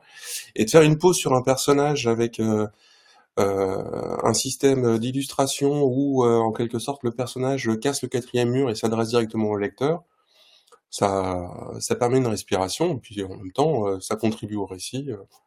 et ça, ça, c'est un petit moment de suspension en fait, pour pour mieux reprendre. C'est c'est comme un petit focus. C'est alors pour certaines pour certaines fois, notamment euh, je pense à, à, la double page euh, sur les Backstreet Boys. Euh, c'est c'est un, un, peu un pas de côté en quelque sorte. Là, ça c'est c'est une façon un peu aussi de, de dénoncer la stratégie et le mode de pensée de ces personnages-là, quoi. Alors Fouché, Fouché, pas bien, Fouché. Oh bah Fouché, c'est quand même un, un gars dont, dont, l'histoire française, euh, un pur produit de, de l'histoire française. C'est-à-dire, c'est quelqu'un. Euh, bon, c'est un opportuniste. Mm. Euh, et c'est quelqu'un qui est révolutionnaire pendant la Révolution, réactionnaire pendant le Directoire, napoléonien pendant Napoléon, et qui tente enfin d'être monarchiste au moment de la restauration monarchique en 1815. Il massacre les. Euh... Mais malheureusement pour lui, certains ont de la mémoire et euh, se souviennent qu'il a fait partie de ceux qui ont coupé la tête du roi, enfin qui ont décidé, euh, voilà. Et donc, euh, pour être monarchiste, Ils sont plus opportunistes que lui encore, genre Talleyrand, et parviennent enfin à lui à lui couper la route, à lui couper la voie. Joseph Fouché, c'est c'est un peu compliqué. C'est quelqu'un qui utilise en fait les instruments de la, monarchie absolue française, euh, pour accompagner, euh, consolider la conquête du pouvoir par Napoléon. Euh, c'est quelqu'un qui considère que la police a une tâche et une seule, c'est euh, protéger le titulaire du pouvoir. Euh, et donc, il est ministre de la Sûreté de, euh, de Napoléon. Il, c'est lui qui va euh, asseoir la préfecture de police. la préfecture de police, c'est l'institution qui nous reste encore. Euh, c'est cette sorte de police dans la police ou d'État dans l'État qui va assurer non pas la sécurité des, des, Parisiennes et des Parisiens, mais qui va assurer la sécurité euh, des lieux de pouvoir dans Paris, et c'est lui qui va développer euh, cette police essentiellement. Euh... Alors, excuse-moi, Fabien, il faut, faut, faut, faut, juste te rappeler parce que pour toi c'est une évidence, mais effectivement, la préfecture de police de Paris, c'est un endroit quasi unique au monde euh, Mm. euh, dans les dans les dans les capitales occidentales, on va dire. Il y a, il y, a, y a quasiment pas ça. C'est effectivement un État dans l'État dans le sens où c'est plus de 30 000 fonctionnaires. Enfin, c'est c'est c'est quelque chose d'énorme avec tous les secrets euh, de de, de Paris. Et euh, moi, j'avais euh, en, en tête que c'était Napoléon qui avait créé ça notamment euh, pour euh, mater la révolte parce qu'il savait que le bon peuple parisien pouvait être un petit peu excité quand bien même ce peuple avait euh, mis au pouvoir enfin bon bref et là en fait j'apprends que c'est Fouché qui est à la manœuvre Oui, oui, bien sûr, c'est Fouché de toute façon qui est à la manœuvre sur toutes les matières, les matières policières. Napoléon étant plutôt à la manœuvre sur les matières extérieures. Et, Fouché va former des corps policiers essentiellement mus par euh, la nécessité donc de défendre le, souverain, quel qu'il soit. Euh, ce Fouché va tenter aussi de renverser Napoléon à un moment, hein, et Napoléon d'ailleurs va le démettre, mais va se rendre compte que les appareils qu'il a construits sont si puissants qu'il faut le rappeler. Euh, Fouché, il vaut mieux l'avoir près de soi que loin de soi. Mais c'était un peu comme ça c'était le Sarkozy de l'époque à une époque hein, parce qu'aujourd'hui c'est moins vrai Ouais, ouais. Ouais, Beaucoup mais d'ailleurs, Napoléon était très méfiant hein, vis-à-vis de Ah, Fouché, ouais, ouais. Extrêmement Oui, oui, méfiant. Ouais, ouais. Ouais. C'est un, un véritable euh, panier de crabe. Ouais, ouais, et puis, euh, et puis euh, Fouché était bien plus puissant que, que, que Nicolas Sarkozy. Nicolas Sarkozy était obligé d'entretenir des clientèles par le syndicalisme policier qu'il a, a reconstitué. Euh, il a gouverné d'une certaine manière avec une partie de la police contre une autre. Euh, Fouché, sa puissance est énorme. Par, ailleurs, en plus, c'est quelqu'un qui fait du, euh, qui capte les richesses avec un grand euh, talent. Euh, en bref, euh, là, on est dans l'enrichissement personnel euh, chez Fouché. Euh, en bref, euh, euh, Fouché construit l'appareil sécuritaire euh, français pour euh, les, deux siècles à venir, et qui est un, et qui est un appareil euh, essentiellement euh, dévolu à la chasse euh, aux terroristes aujourd'hui, mais à l'époque, c'est la chasse aux opposants politiques les opposants monarchistes, les opposants révolutionnaires, euh, les opposants hébertistes, les opposants euh, robespierristes, euh, les opposants républicains. Et donc c'est une police de mouchards, c'est une police d'espions, c'est une police euh, de défiance à l'égard à l'égard à l'égard du corps social. Et c'est cette police-là, alors là, qui est l'anti-police pour les pour les Anglais. Le, le modèle répulsif absolu. Avec euh, un personnage euh, que la culture populaire euh, connaît bien, c'est Vidocq, qui voilà, qui, qui est emblématique, hein, qui, qui est un personnage euh, réel, euh, venu venu de des bas-fonds, euh, venu du, du, du, brigandage euh, et qui se retrouve policier. Et ce qui ramène d'ailleurs à certaines questions euh, qui étaient posées au tout début, c'est est-ce que on peut considérer que que, que la police, euh, quand elle se constitue, euh, elle, elle, elle en fait, elle, elle officialise les, les, les, milices. Certains euh, ont même posé la question est-ce que finalement la, la, la police c'est la mafia? Euh, Je vais balancer. Attends, euh, c'est quoi la différence entre la police et la mafia? C'est donc euh, euh, Mouni qui, qui pose cette question et Roland qui demande peut-on dire que les milices sont devenues police? Alors là, je fais une, une petite anachronie parce que c'était plus par rapport à un ou deux siècles auparavant, mais quand même cette idée-là, elle est, elle est, elle est assez frappante dans votre bouquin. C'est qu'on voit que euh, euh, flic ou voyou, comme disait Belmondo, euh, c'est pas toujours très clair. Mais même d'ailleurs, euh, la trajectoire de Vidocq est assez parlante, effectivement, parce que outre le, qu'ils viennent du bagne euh, pour finir euh, policier plus ou moins officieux, euh, euh, après, il va former des milices, enfin une police privée, quoi, façon Pinkerton. Donc, le lien entre le public, le privé, la mission, on elle est toujours un peu trouble, quoi. Alors, cela dit, il y a, une rupture quand même entre les milices bourgeoises du XVIIIe siècle, en XVIIe, XVIIIe siècle, et les polices euh, contemporaines. Euh, D'abord, euh, les polices contemporaines, elles sont financées par l'impôt, et donc elles sont quand même assises sur l'idée que elles ne peuvent pas être appropriées par telle ou telle fraction euh, sociale de euh, la ville, de la localité en question. Alors, on sait bien que la police protège les biens, donc protège les possédants. Ça, c'est évident. Euh, mais les milices bourgeoises protégeaient d'abord leur commerce à eux. En ce sens, c'est-à-dire que euh, si euh, tel commerçant ne participait pas à la ronde, son commerce n'était pas protégé.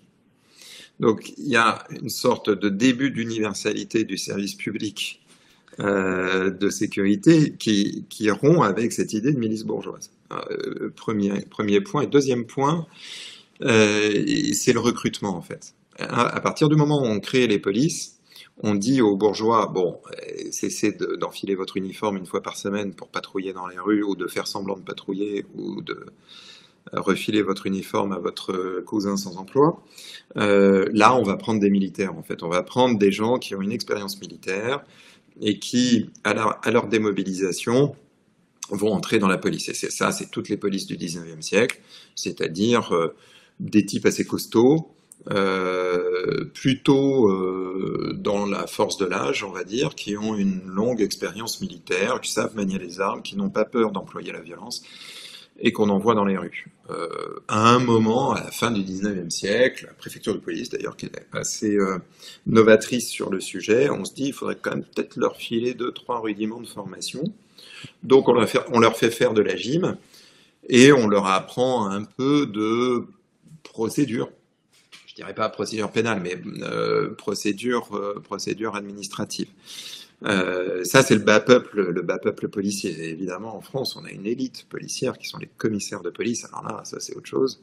ce sont des gens qui sont formés différemment, qui sont d'une autre extraction sociale et professionnelle. Ils viennent pas de, ils viennent pas des rangs de, l'armée et qui ont une autre ambition. Et on a euh, cette police française qui est une police aussi, euh, une des dimensions quand même fortes de, cette police, c'est, qu'il y a une sorte de, petite lutte des classes dans, cet appareil policier, euh, entre un recrutement par le bas et un recrutement par le, haut, voire par le très haut aujourd'hui. Hein. Les commissaires de police, c'est un master de droit, plus Sciences Po, plus l'école des commissaires de police. Donc, donc euh, voilà, c'est ce qu'on a à l'époque. C'est un peu les, deux ruptures. Euh, et donc en ce sens, euh, est-ce que les polices sont des mafias D'une certaine manière, c'est une question plus compliquée parce que il y a des polices qui se sont développées comme étant effectivement des, des, polices au service de, enfin, des polices qui utilisaient au profit de leurs commanditaires euh, les, sources de revenus illicites. Les polices aux États-Unis euh, sont des polices qui régissent la prostitution, qui euh, régissent aussi la prohibition tout en la combattant par d'autres services, qui régissent, qui ont leurs mains partout, dans, dans toutes les sortes de commerces et qui euh, orientent euh, ces ressources vers leur propre financement et vers le financement euh, de, de leur maire, du maire élu. c'est comme ça que ça fonctionne la police aux États-Unis jusque dans les années jusque dans les années 10, dans les années 20 pour les villes un peu secondaires et, et bon c'est ou bien les polices alors dans d'autres espaces hein, euh, où la présence de l'État est, beaucoup plus en filigrane, comme euh, les polices sur le, continent africain ou, euh, en Amérique du Sud. Alors, je, je, je voulais euh, faire un autre voyage, euh, aller sur un autre continent maintenant, parce qu'il ne s'agit pas de déflorer tout et de, et de vous faire décrypter page par page, case par case, ce serait quand même pas très sympathique. C'est d'aller euh, au Japon. Donc, on a bien compris qu'on avait d'abord deux modèles. Le modèle anglais, euh, le, le, le, Bobby, la police en uniforme, etc.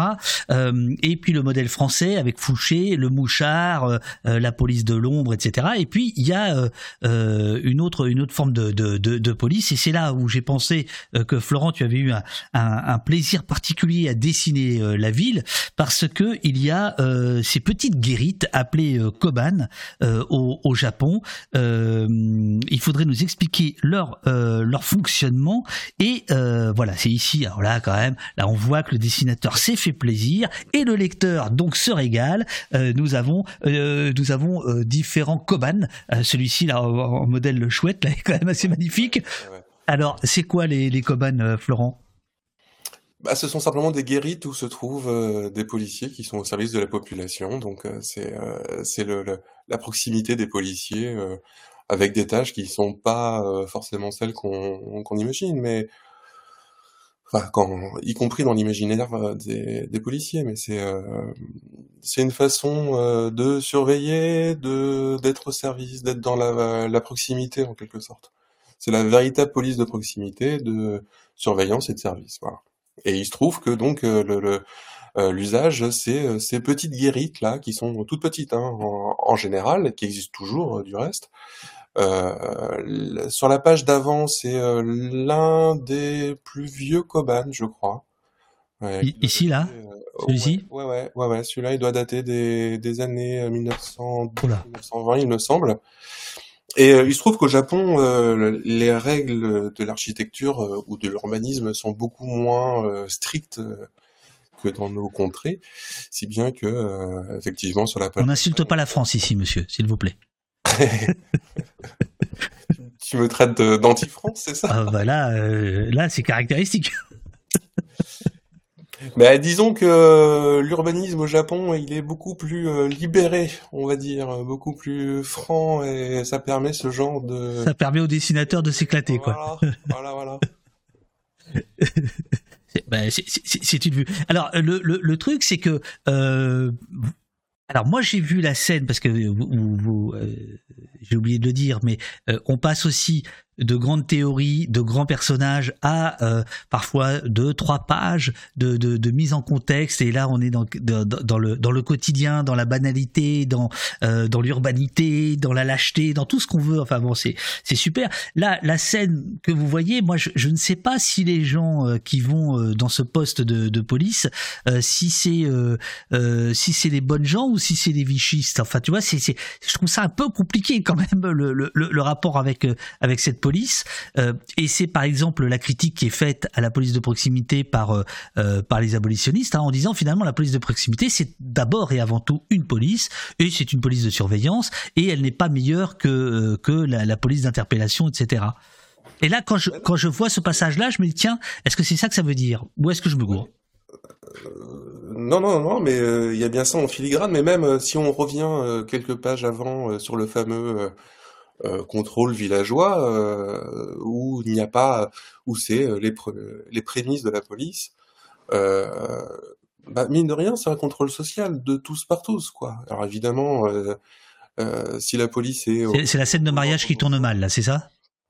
Non, non, mais même avant, tu sais, même au XVIIe siècle. Ah oui, pardon. Ok. Tu vois, euh, si bien que euh, la, la, la, police, euh, aux mains des bourgeois, c'est c'est un ordre social c'est un contrôle, euh, c'est un contrôle de, l'ordre moral de, du voisinage. Mais on peut très bien voir la même chose parce que là, on met euh, on met en scène euh, quelqu'un qui va au, au, Coban, donc au, petit poste de, police, et on voit aussi que le policier suit une affaire morale vis-à-vis d'une d'une voisine, quoi qui est pas qui est pas qui est pas du tout criminel mais bon son comportement est disons sujet à caution quoi. Ouais on a on a on n'a pas eu de nouvelles de la fille Kobayashi euh, depuis euh, depuis quelques quelques semaines et on se demande euh, si elle ne mène pas une mauvaise vie.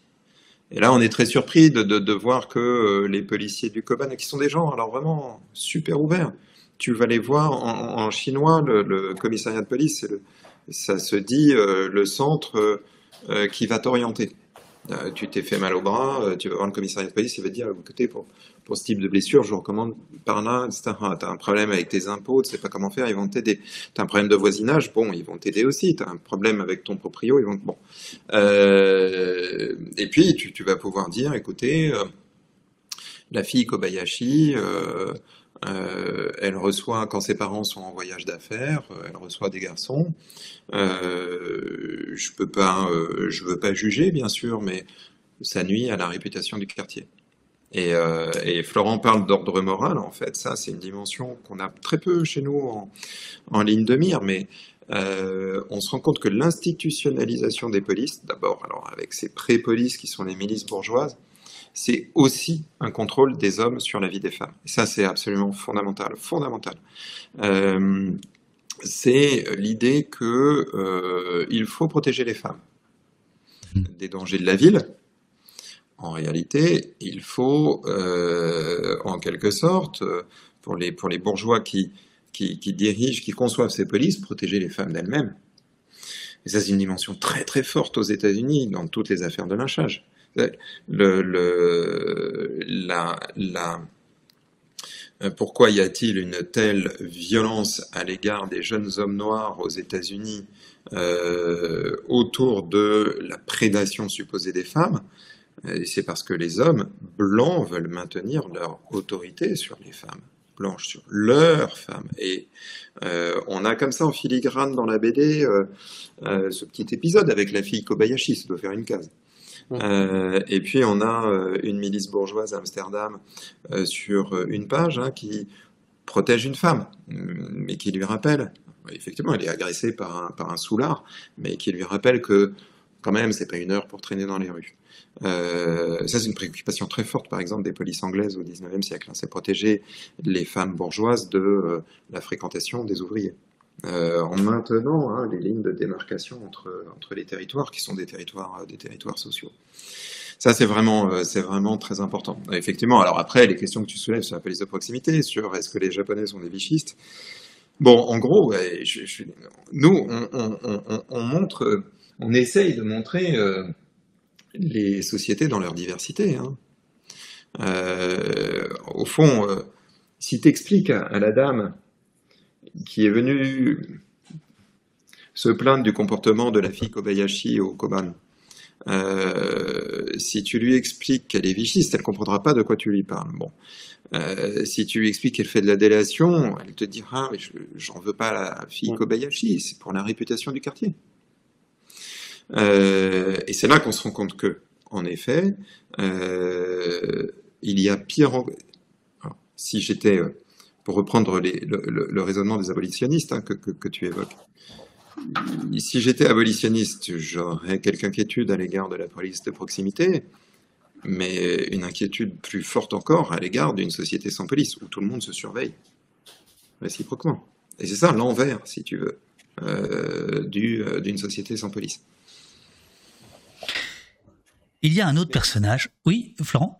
En fait, là, dans, la petite scène euh, au Coban, euh, s'il y a un contrôle moral, il est aussi accepté euh, par le fait que euh, le quartier est sécure. Et on entend par là, c'est que chaque chaque citoyen est attaché à sa sécurité. c'est que la, la, dame qui se rend au Koban, elle vient rapporter un portefeuille, quoi. Et c'est vraiment le cas au Japon, c'est que il y a une forme. Si on laisse traîner un portefeuille sur une, sur une table d'un café en France, si on retrouve le portefeuille, en tout cas, il sera vidé de ses billets, quoi. Il y a de fortes chances.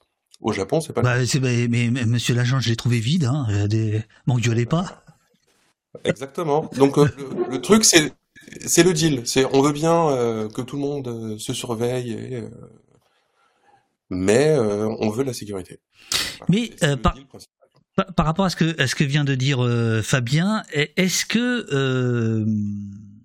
c'est méchant de vous dire qu'on pourrait lire aussi votre travail, au demeurant magnifique, comme quelque chose euh, anti-abolitionniste? C'est-à-dire que vous avez l'air de démontrer, on va, on va continuer la discussion, vous avez l'air de démontrer que quand il n'y a pas de police, c'est pire que quand il y a de la police qui presque nécessairement est mauvaise. Non? C'est pire. Alors, non, pas pire.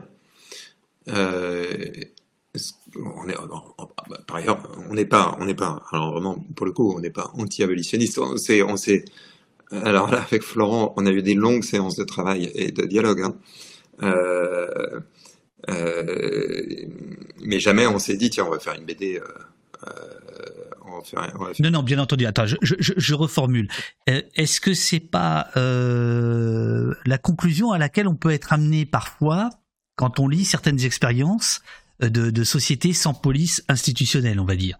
Avec On a voulu documenter, en tout cas, ce qui m'apparaît comme étant un impensé ou un moins pensé euh, de euh, des développements euh, abolitionnistes, qui pour beaucoup euh, font la critique, alors euh, critique systématique et au pilon des travers des polices qu'on des polices qu'on connaît ou qu'ils connaissent. Euh, mais qui ne renverse pas la perspective. Euh, c'est, euh, si tu veux, euh, l'abolitionnisme, c'est vraiment pas le socialisme utopique. Quoi. On, ne s'interroge pas sur ce que seraient des sociétés sans police. Euh, parfois d'ailleurs c'est revendiqué. Hein. Euh, ça n'est pas mon boulot. Euh, mon boulot est de militer pour l'abolition de la police, mais l'après, l'après de, la, société sans police, comme il y avait un après de la société sans classe, c'est pas mon boulot que de le dessiner.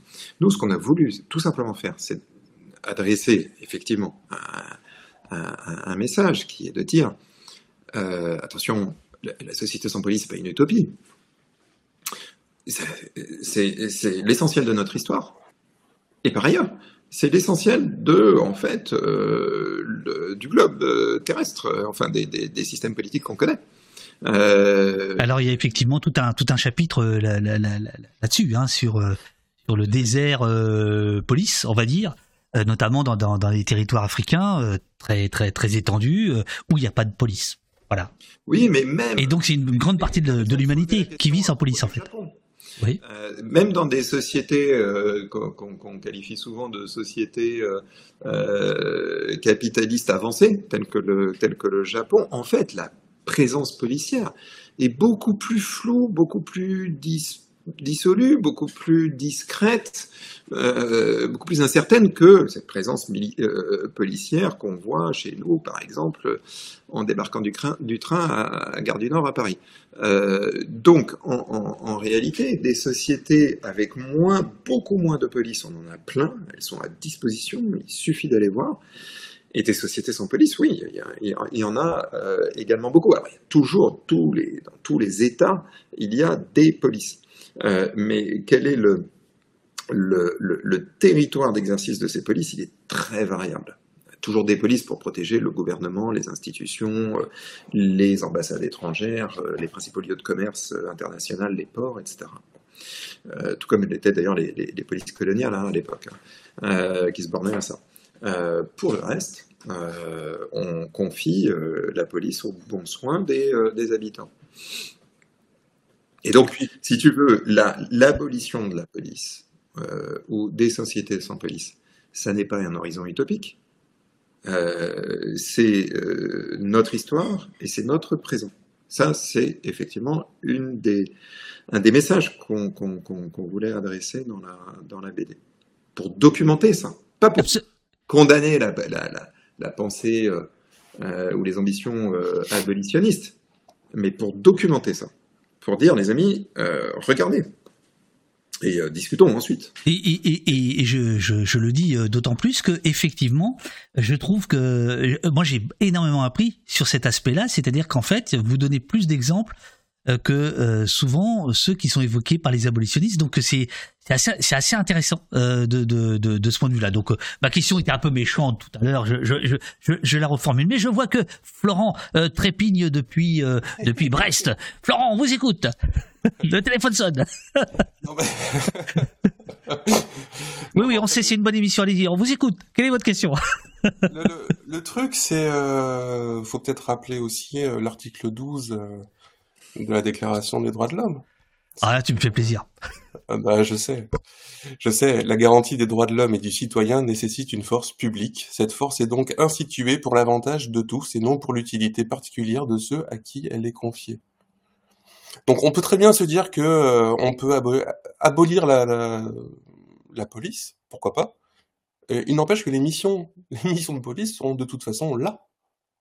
Donc la question c'est comment on, organise notre société à plus ou moins grande échelle pour accomplir ces missions-là et protéger chaque personne. Après, euh, tout peut se discuter. Bien sûr. Ouais. Alors à propos de, discuter, parce que sinon euh, j'avance un petit peu, parce que sinon on en a pour la journée. Il euh, y, a ce mec, j'avais jamais entendu parler de lui, euh, un Américain. Alors il me plaît évidemment de montrer cette double planche parce que je reconnais ici des Harley Davidson. Bon bref, petit plaisir personnel. Auguste Volmer, c'est le gars qui va professionnaliser la police américaine et professionnaliser la police américaine, c'est pas exactement ce qu'on croit. Mais euh, je vais vous laisser euh, parler et puis euh, j'avais dit que je les montrerai pas, mais si je vais quand même les montrer, c'est quand même magnifique. les voilà, c'est c'est c'est quand même notre imaginaire quoi. C'est voilà, c'est l'Amérique. donc ce, ce, ce, ce Volmer là, qu'est-ce qu'on qu'est-ce qu'on a contre lui? Euh, on, on, a, on a quand même pas mal de, de choses contre lui, hein, mais euh, avant d'évoquer euh, Volmer, euh, juste sur l'Amérique de, de, Florent, euh, parce qu'en fait j'ai découvert en travaillant avec, en échangeant avec Florent que Florent a, je pense, hein, une immense culture du cinéma américain et euh, en tout cas une substantielle culture du, du cinéma américain. Euh, et... Attends, je le mets en grand parce que tu l'as gêné. C'est, je zoome. le truc horrible. tu regardes, regarde. ah, le langage corporel. Ah, référence sur, bah, par exemple, en termes de cadrage, euh, de, de, jeu de cadrage, de, de ah oui perspective, c'est quelque chose, je pense, qu'on sent bien. Et puis aussi, également, une culture euh, picturale, euh, patrimoniale, de, telle ou telle manière, effectivement, de filmer la ville, de filmer les policiers dans la ville, euh, et donc de rester. On est, enfin, en tout cas, moi, c'est ce que j'ai ressenti. En, voyant les, planches arriver ou les ébauches, hein, les esquisses, euh, c'était que euh, on était d'emblée dans le sur les lieux euh, sur les lieux en question. faut, faut, enfin pour moi ça a été ça a quand même été, je dois à un moment de cette émission euh, quand même dire que c'est euh, c'est une expérience assez assez formidable. je veux dire ça a commencé d'ailleurs par la scène d'ouverture hein, sur les violences conjugales. c'est la première scène dont on a parlé. On était au téléphone encore en visio là avec l'éditeur tous les trois. Je pense que c'est septembre 2021. Je raconte cette histoire de, de, de, violence conjugale, les flics qui repartent un peu la queue entre les jambes parce que la, femme, elle veut pas dénoncer son mari, elle veut pas que le mari aille en prison parce que comment elle va faire pour élever son enfant, etc. Bon. Et en plus, le, flic se fait euh, sermonner par son frère au, au, repas de famille. Bon, on raconte, moi je raconte. Tu, me connais, David. Hein, euh, suffit de me brancher, je raconte plein de trucs. Sauf que là, je raconte ça, et puis une semaine après, boum, j'ai huit planches euh, super dessinées. Euh, euh, là, je vois en image ce que, ce que je viens de raconter au téléphone, quoi, ou en tout cas en visio. Et ça a été un peu ça tout le temps, quoi, pour moi. Ça a été, euh, enfin, c'est magique, hein, c'est vraiment formidable. Et donc, bon, par exemple, ici sur Folmer, toi, tu, tu, tu vois euh, avec délectation une Harley Davidson. Bon, moi, je savais pas que c'était une Harley Davidson, mais euh, euh, mais on voit effectivement le souci du détail dans le dans le dessin. Ça, c'est vraiment c'est vraiment extraordinaire. Alors, il se trouve que je me suis adressé, j'ai adressé ces deux pages à un spécialiste des polices aux États-Unis.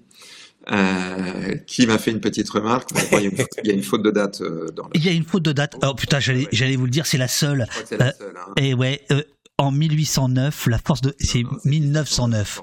Donc, ah, et, et, et, non mais je l'ai vu. Et, je lis les bouquins, je, te, je peux te dire. Donc, les amis, les amis, les opostiennes, les opostiens. Quelqu'un a dit, il faudrait euh, dire opostix, c'est pas bad. Euh, achetez le bouquin, comme ça, dès le cours, euh, fera une petite correction pour la deuxième édition, parce que il y a une coquille, elle est là, et et c'est chiant.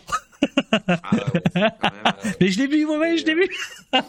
c'est le bloc de béton dans la chaussure. Mais on peut poser aux opostières et aux opostiers une énigme.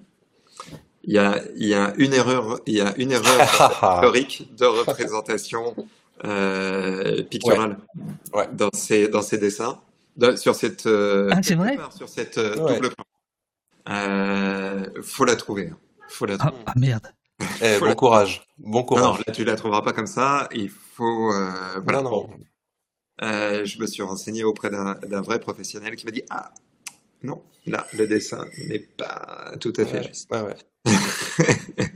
Ah, c'est quoi Euh, mais c'est pas grave. On l'a gardé pour le plaisir, pour le D'accord. plaisir de lancer un jeu concours sur au poste. Euh, alors, de quoi on parlait d'ailleurs De quoi on parlait Eh ben, de, de, de Volmer et de, et de la profé, de la profé, la cabine téléphonique. Ouais, ouais, c'est un personnage américain. C'est ça l'erreur Tu dis Non, non. Non. non, non, non, non, non, non, David, David, non, non. non. Où est Charlie Ah, c'est vraiment oui, Charlie. ouais, ouais. Euh, Augu- August Vollmer, c'est un personnage, c'est, c'est un Américain, donc euh, donc c'est quelqu'un euh, qui dont la première réputation, euh, donc il est de San Francisco, hein, euh, c'est d'avoir été euh, un héros de la guerre des Philippines. Et ça, c'est constant dans l'histoire américaine. Euh, c'est euh, l'interpénétration du militaire et du policier. C'est euh, absolument constant. Et euh, les guerres, euh, les, les, les quelques guerres coloniales des, des- qu'ont livré les États-Unis la guerre des Philippines est l'une des plus meurtrières guerres qu'on ait connues avant la Première Guerre mondiale. August Vollmer, en tout cas, est un héros de la guerre des Philippines, revient donc à San Francisco, euh, euh, travaille dans l'administration et euh, se rend héroïque par le fait qu'il a arrêté un, un- un train de marchandises, il me semble, qui allait euh, droit sur une sur une Sur la sur guerre. Sur la l'équipage. guerre à Berkeley. Oui, c'est ça, sur rien. Et, Ouais. et, et, et- et il développe, euh, et on lui confie le soin, puisque c'est un bon militaire, de créer la police de cette petite ville euh, près de San Francisco, euh, sur les collines, qui est la ville de Berkeley. Et en fait, euh, comme c'est un garçon éclairé, euh, notamment de, culture administrative allemande, euh, il va euh, développer, essayer de développer une police pilienne, comme la celle de Robert Peel, une police au service des citoyens, et non pas au service du maire. Il se dit, il faut rompre avec cette police clientéliste, euh, cette police qui fait commerce des, loyautés euh, à l'égard du maire, et on va avoir une police professionnelle. C'est ça ce que veut dire police professionnelle. Euh, professionalism aux, États-Unis, c'est-à-dire une police qui est attachée à la sécurité euh, des euh, citoyens et qui ne prend plus ses ordres auprès du maire donc il développe toute cette police-là, il tente d'essaimer ces modèles de police ailleurs, ça ne marche pas tellement, il va former d'autres, ce qu'on appelle des réformateurs de police, notamment O.J. Wilson, etc., qui vont avoir un rôle important dans les années 60 aux États-Unis, bon, mais je- je- j'en passe. Police, cette police professionnelle, elle va se développer notamment à Los Angeles, où à Los Angeles, le chef de la police, euh, va cultiver son indépendance et son autonomie à l'égard du maire. Mais ça va, ça va donner naissance à une police qui est complètement enfermée sur elle-même dans un modèle hiérarchique extrêmement strict, un modèle militaire. Euh, C'est le revers de la euh, professionnalisation de la police. Et donc la police de Los Angeles, certes, sera indépendante euh, du maire, en tout cas n'aura pas les mêmes pratiques clientélistes que les autres, euh, mais ça va donner une police extrêmement brutale, notamment à l'égard des latinos. On a plusieurs émeutes d'ailleurs de, travailleurs sud-américains dans les années 30 et 40 aux États-Unis. Euh, on a l'épisode euh, du massacre, enfin du tabassage de, de latinos dans les geôles de la police du LAPD en 1948, il me semble, si je me souviens bien, ou en tout cas au début des années 50, je me souviens Ouais. plus bien. Euh, Le soir de Noël, là, c'est ça? C'est cette. euh, Blood de Noël. Ouais. Euh, et on a une police qui se développe en toute autonomie et qui va être cette police du Chief Parker, euh, puis du Chief Daryl Gates, euh, qui va donner les images qu'on connaît au début des années 90, le tabassage de Rodney King. L'histoire de la police euh, de Los Angeles, c'est l'histoire d'une professionnalisation, d'un détachement de la police de la gang politique, mais qui s'autonomise tellement qu'elle devient en- une sorte d'État dans l'État. Et donc là aussi, on joue beaucoup, euh, on a essayé de jouer beaucoup dans la BD sur ce, type de polarité-là. Police autonome par rapport à la société, police autonome par rapport aux politiques, police euh, repliée sur elle-même, police au contraire qui baigne dans la société, qui baigne dans les relations clientélaires politiques. Voilà, c'est tout ce paysage-là qu'on dessine pour vraiment donner à voir le plus possible. Ça la magie de la, BD, quoi. Tu as 100, 180 pages à peu près et tu peux donner vraiment tout à voir. Ça coûte pareil euh, que de dessiner euh, The Bloody Sunday euh, et Chief Parker et son émission Dragnet euh, que de dessiner le policier du coin euh, dans, dans ta cité française. Donc, donc vraiment, on a utilisé ça à, à, à fond. Alors justement, euh, à la fois pour le plaisir de, de, l'œil, je, je, mets cette page 85 sur le, le, chef Parker dont, dont, dont, tu viens de, de parler, euh, Fabien. Si, si, Florent, tu veux dire quelque chose euh, par rapport à, à, ton, à ton travail, euh, ou même je, je, je, vais, je vais presque, je vais presque te poser une question parce que pour, pour te faire parler parce que tu, tu, es vraiment un taiseux, c'est pas possible. Donc, on, on, voit que ce chef Parker, Florent est allé vite, il participe en fait à euh, plein d'émissions, à des talk-shows, à des euh, à des à des jeux télé même. il va jusqu'à produire tous les lundis matin sur une radio une une émission qui a un nom qui va parler à tout le monde dans quelques instants quand vous allez le prononcer. Je ne le ferai pas avec mon anglais de cuisine. Euh, et euh, là se pose une question très intéressante qui est celle de la publicité de la police. Comment la police parle d'elle-même, euh, se vante, se vend, etc.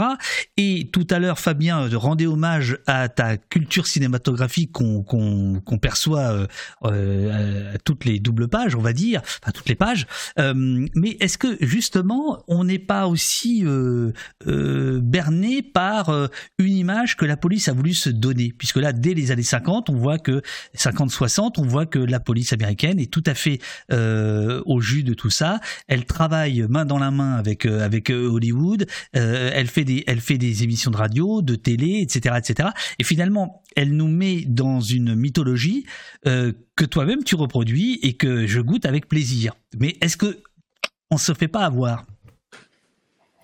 Euh, on se ferait, disons qu'on se ferait avoir si on, si on montrait euh, ces images-là euh, telles que, sans le recul critique.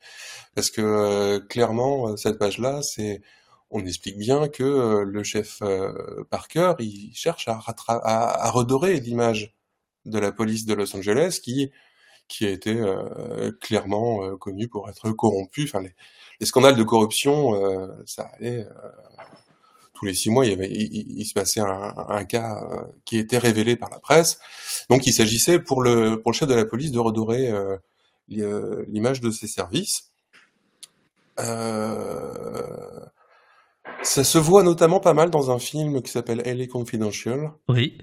Hein, où justement le, le, film débute par le Bloody Christmas, justement. Et le, donc le tabassage euh, des, des latinos dans, les, dans, les... Ouais, ouais, ouais, ouais. Euh, c'est, c'est euh, bah, comme disait Fabien, c'est l'enfermement des, des, des, policiers dans leur euh, forteresse à eux, quoi. Le simple fait d'être en voiture et plus d'être parfaitement en, en, contact avec la population, euh, ça crée un, un éloignement. C'est bien que du côté de la population, le, de voir la police passer en, avec la communication de la presse, enfin avec euh, les informations de la presse, en signalant la corruption permanente et euh, systémique de, de, leur police, euh, euh évidemment le, le, chef de la police, lui, ce qu'il veut, c'est avoir la meilleure police du monde, quoi. Et, et dans une société aussi médiatisée, aussi traversée par par les médias que la que, que l'Amérique des années 50, euh, naturellement, le, euh, surtout à Los Angeles, avec Hollywood euh, juste juste à côté, évidemment tous les moyens sont bons quoi. Et le chef Parker, là, on, pourrait dire que c'est un pionnier de la propagande quoi. Il a utilisé effectivement tous les moyens. maintenant, c'est c'est une véritable image euh, qui euh, qu'on peut voir dans les films. Euh. le tout, c'est de pas être dupe, quoi. C'est, donc ça m'a pas posé de souci de la, de la représenter telle que. Et est-ce que dans l'histoire... Ah non, non, mais c'était pas une accusation, Florent ah non, on est au poste ou on ne l'est pas? Euh, Voilà. oui, mais c'est, tu sais, moi je suis le gentil, celui dont il faut se méfier en fait. Il fait, ah, bah oui, bien sûr. euh, plus actuel, plus proche, on a eu Bac Nord, nous dit astrologie. Alors il y a tout un voilà, ça y est, là il y a tout un débat euh, dans le dans le euh, dans le chat. L'émission de radio s'appelait comment, mon cher euh, Fabien? The Thin Blue Line. Voilà. La fine ligne bleue, hein, et c'est, vous avez sans doute parlé de ça une émission antérieure, mais The Thin Blue Line, c'est cette, cette, mince ligne bleue qui sépare la société du chaos, et elle est bleue parce que seuls les policiers, euh, comme les super-héros que tu évoquais tout à l'heure, là, David, euh, sont à même de protéger la, société du chaos et du déclin. et donc, The Thin Blue Line, c'est l'émission de radio dans laquelle Chief Parker est invité euh, toutes les semaines pour chanter la gloire des actions héroïques de, des siens euh, durant la semaine écoulée. Et ça, c'est euh, vraiment une, euh, une fabrication orchestrée par les, les médias américains de la mythologie policière qui est indissociable à partir de très tardivement, hein, à partir de, de, la fin du 19e siècle, début du 20e siècle, euh, la mythologie policière est indissociable de la de l'institution policière. Je dis très tardivement parce qu'en fait, euh, avant euh, les, les, romans d'espionnage, D'abord, il y avait un roman d'espionnage, ont précédé les romans, les romans policiers, les, romans à énigmes euh, faisait plutôt intervenir des, personnages privés qui, ou des sociétés privées qui, résolvaient les énigmes en question. En tout cas, là, on a un, un arsenal médiatique euh, d'édification de la mythologie policière et évidemment d'immunisation de la police contre toute critique. Parce que critiquer la police, c'est mettre en péril euh, ce thin blue line et donc c'est euh, précipiter le chaos de la société. Et donc voilà, il y a, Misa dans le dans le chat qui dit ah oui ça vient de là et effectivement ça vient de là puisque cette cette, euh, ce signe de ralliement, euh, pourrait-on dire, euh, aujourd'hui est partagé par quelques policiers français. Alors c'est interdit en réalité. Hein, normalement, ça ne devrait pas. Enfin, c'est pas autorisé pour les policiers de d'arborer cette petite ligne bleue, mais il y a eu des cas. Il y a eu des cas, et je crois même qu'il y a eu des cas dans la gendarmerie. et donc voilà, tout ça vient de, de ce chef Parker dans les années 50 sur une émission de radio tous les lundis à Los Angeles. C'est quand même c'est quand même sidérant. C'est quand même. Après le, après, le truc qui est un peu troublant, c'est que cette notion de c'est euh, c'est euh, nous ou le chaos, euh, aujourd'hui, c'est devenu une forme de ralliement de l'extrême droite américaine, quoi. Mmh. Ah oui, oui, complètement, oui, bien sûr. Tu vois, ouais. et, et, même euh, la Thin Blue Line, c'est devenu un emblème de l'extrême droite américaine. Voilà page 88, je suis euh, obligé alors euh, de, de, de, de, vous parler d'une chose qui m'a qui m'a beaucoup euh, frappé, mais je vois qu'il y a aussi ce dessin des anges gardiens dans la euh, dans le métro new-yorkais. Euh, J'ai vu passer tout à l'heure une question qui disait pourquoi ils ont disparu euh, ces, gens-là. là, il faut planter le décor. Je, vais vous faire parler en fait des, émeutes des années 60 dans les, les ghettos noirs américains et après Harlem en 66, Watts en 67, Newark en 68, une commission présidentielle est créée elle est formelle, à l'origine de toutes les émeutes, la police. Et ça, je trouve que par rapport à aujourd'hui, ça mérite qu'on prenne un petit peu de temps. Euh, donc dans le désordre, euh, les anges gardiens, qu'est-ce qui se passe après les années 60 où il y a à nouveau donc euh, des, des, des, milices ou des polices euh, ah, oh là, ça fait beaucoup, c'est ça Fabien? Vas-y. Ouais, alors... je me fais un café en attendant. La BD, c'est l'art de l'ellipse. Hein, ouais. Euh, et alors là, euh, et alors là, entre la commission Kerner, donc en haut à gauche, et puis euh, les Guardian Angels euh, dans le, le, dans le métro new-yorkais, euh, ouf. Ouais, bah, mais alors c'est ce qui fait la magie du, la magie de, de ce, de ce média. Hein, c'est Mais disons qu'on peut, on peut dire que pour les pour circonscrire un peu aux, aux anges gardiens dans le métro de New York, ça date de la fin des années 70. Euh, pourquoi ils ont disparu? Ben euh, simplement parce que euh, l'insécurité réelle de New York dans les années 80, euh, enfin 70 et 80, et l'urbanisme de, de New York a fait que la présence de ces, de ces, de ces milices-là, en quelque sorte, euh, n'avait beaucoup moins de sens. euh. Après, ceux, ceux qui ont connu euh, euh, New York dans les années 80 euh, ont un souvenir de dynamisme, mais aussi de danger, quoi, Mm. euh, de la ville, qui n'existe plus aujourd'hui. C'est Ah oui. aussi simple ouais. que ça. Maintenant, euh, on a, on a eu un écho il y a quelque temps, je crois, parce que le, le, le, le fondateur des, euh, des Anges Gardiens euh, est- euh, c'est, euh, était candidat à la mairie de New York, il me semble. Et il s'est fait complètement bananer euh, par, euh, par le Ouais, type aujourd'hui. les Guardian Angels, c'est vraiment euh, c'est une histoire oubliée, je pense, y compris à New York. Je pense, hein. Euh, je pense que Mm. personne s'en souvient, s'en souvient vraiment. Mais c'est l'idée, c'est l'idée chez les Américains qui revient tout le temps, selon laquelle l'État est suspect. Et on retrouve d'ailleurs euh, les bourgeois, euh, les bourgeois anglais du début du 19e siècle. L'État est suspect, l'État est vorace, va nous prendre nos impôts pour financer une police qui, quelle que soit sa forme, euh, va s'approprier euh, les ressources avant de les utiliser pour le bien commun, euh, et donc il faut assurer la sécurité par soi-même. Donc, euh, et alors là, sur cette page, hein, tu vois les Guardian Angels euh, en haut, et on doit avoir le Nigeria, et euh, ah oui, on a les milicias, et on a les ouais. Minutemen, les Ouais. Minutemen. Toute Ouais. cette tradition de milices aux États-Unis, Donc les Minutemen, c'est ceux qui, euh, alors ça, ça, ça vient de loin, c'est ceux qui Ouais. peuvent euh, en une minute, euh, ça c'est l'origine, euh, défendre, euh, euh, défendre les colonies britanniques. Euh, et ensuite, les Minutemen, euh, dans les années 70, ce sont euh, ces, ces gars qui patrouillent le long de la frontière mexicaine pour zigouiller du, du Chicano.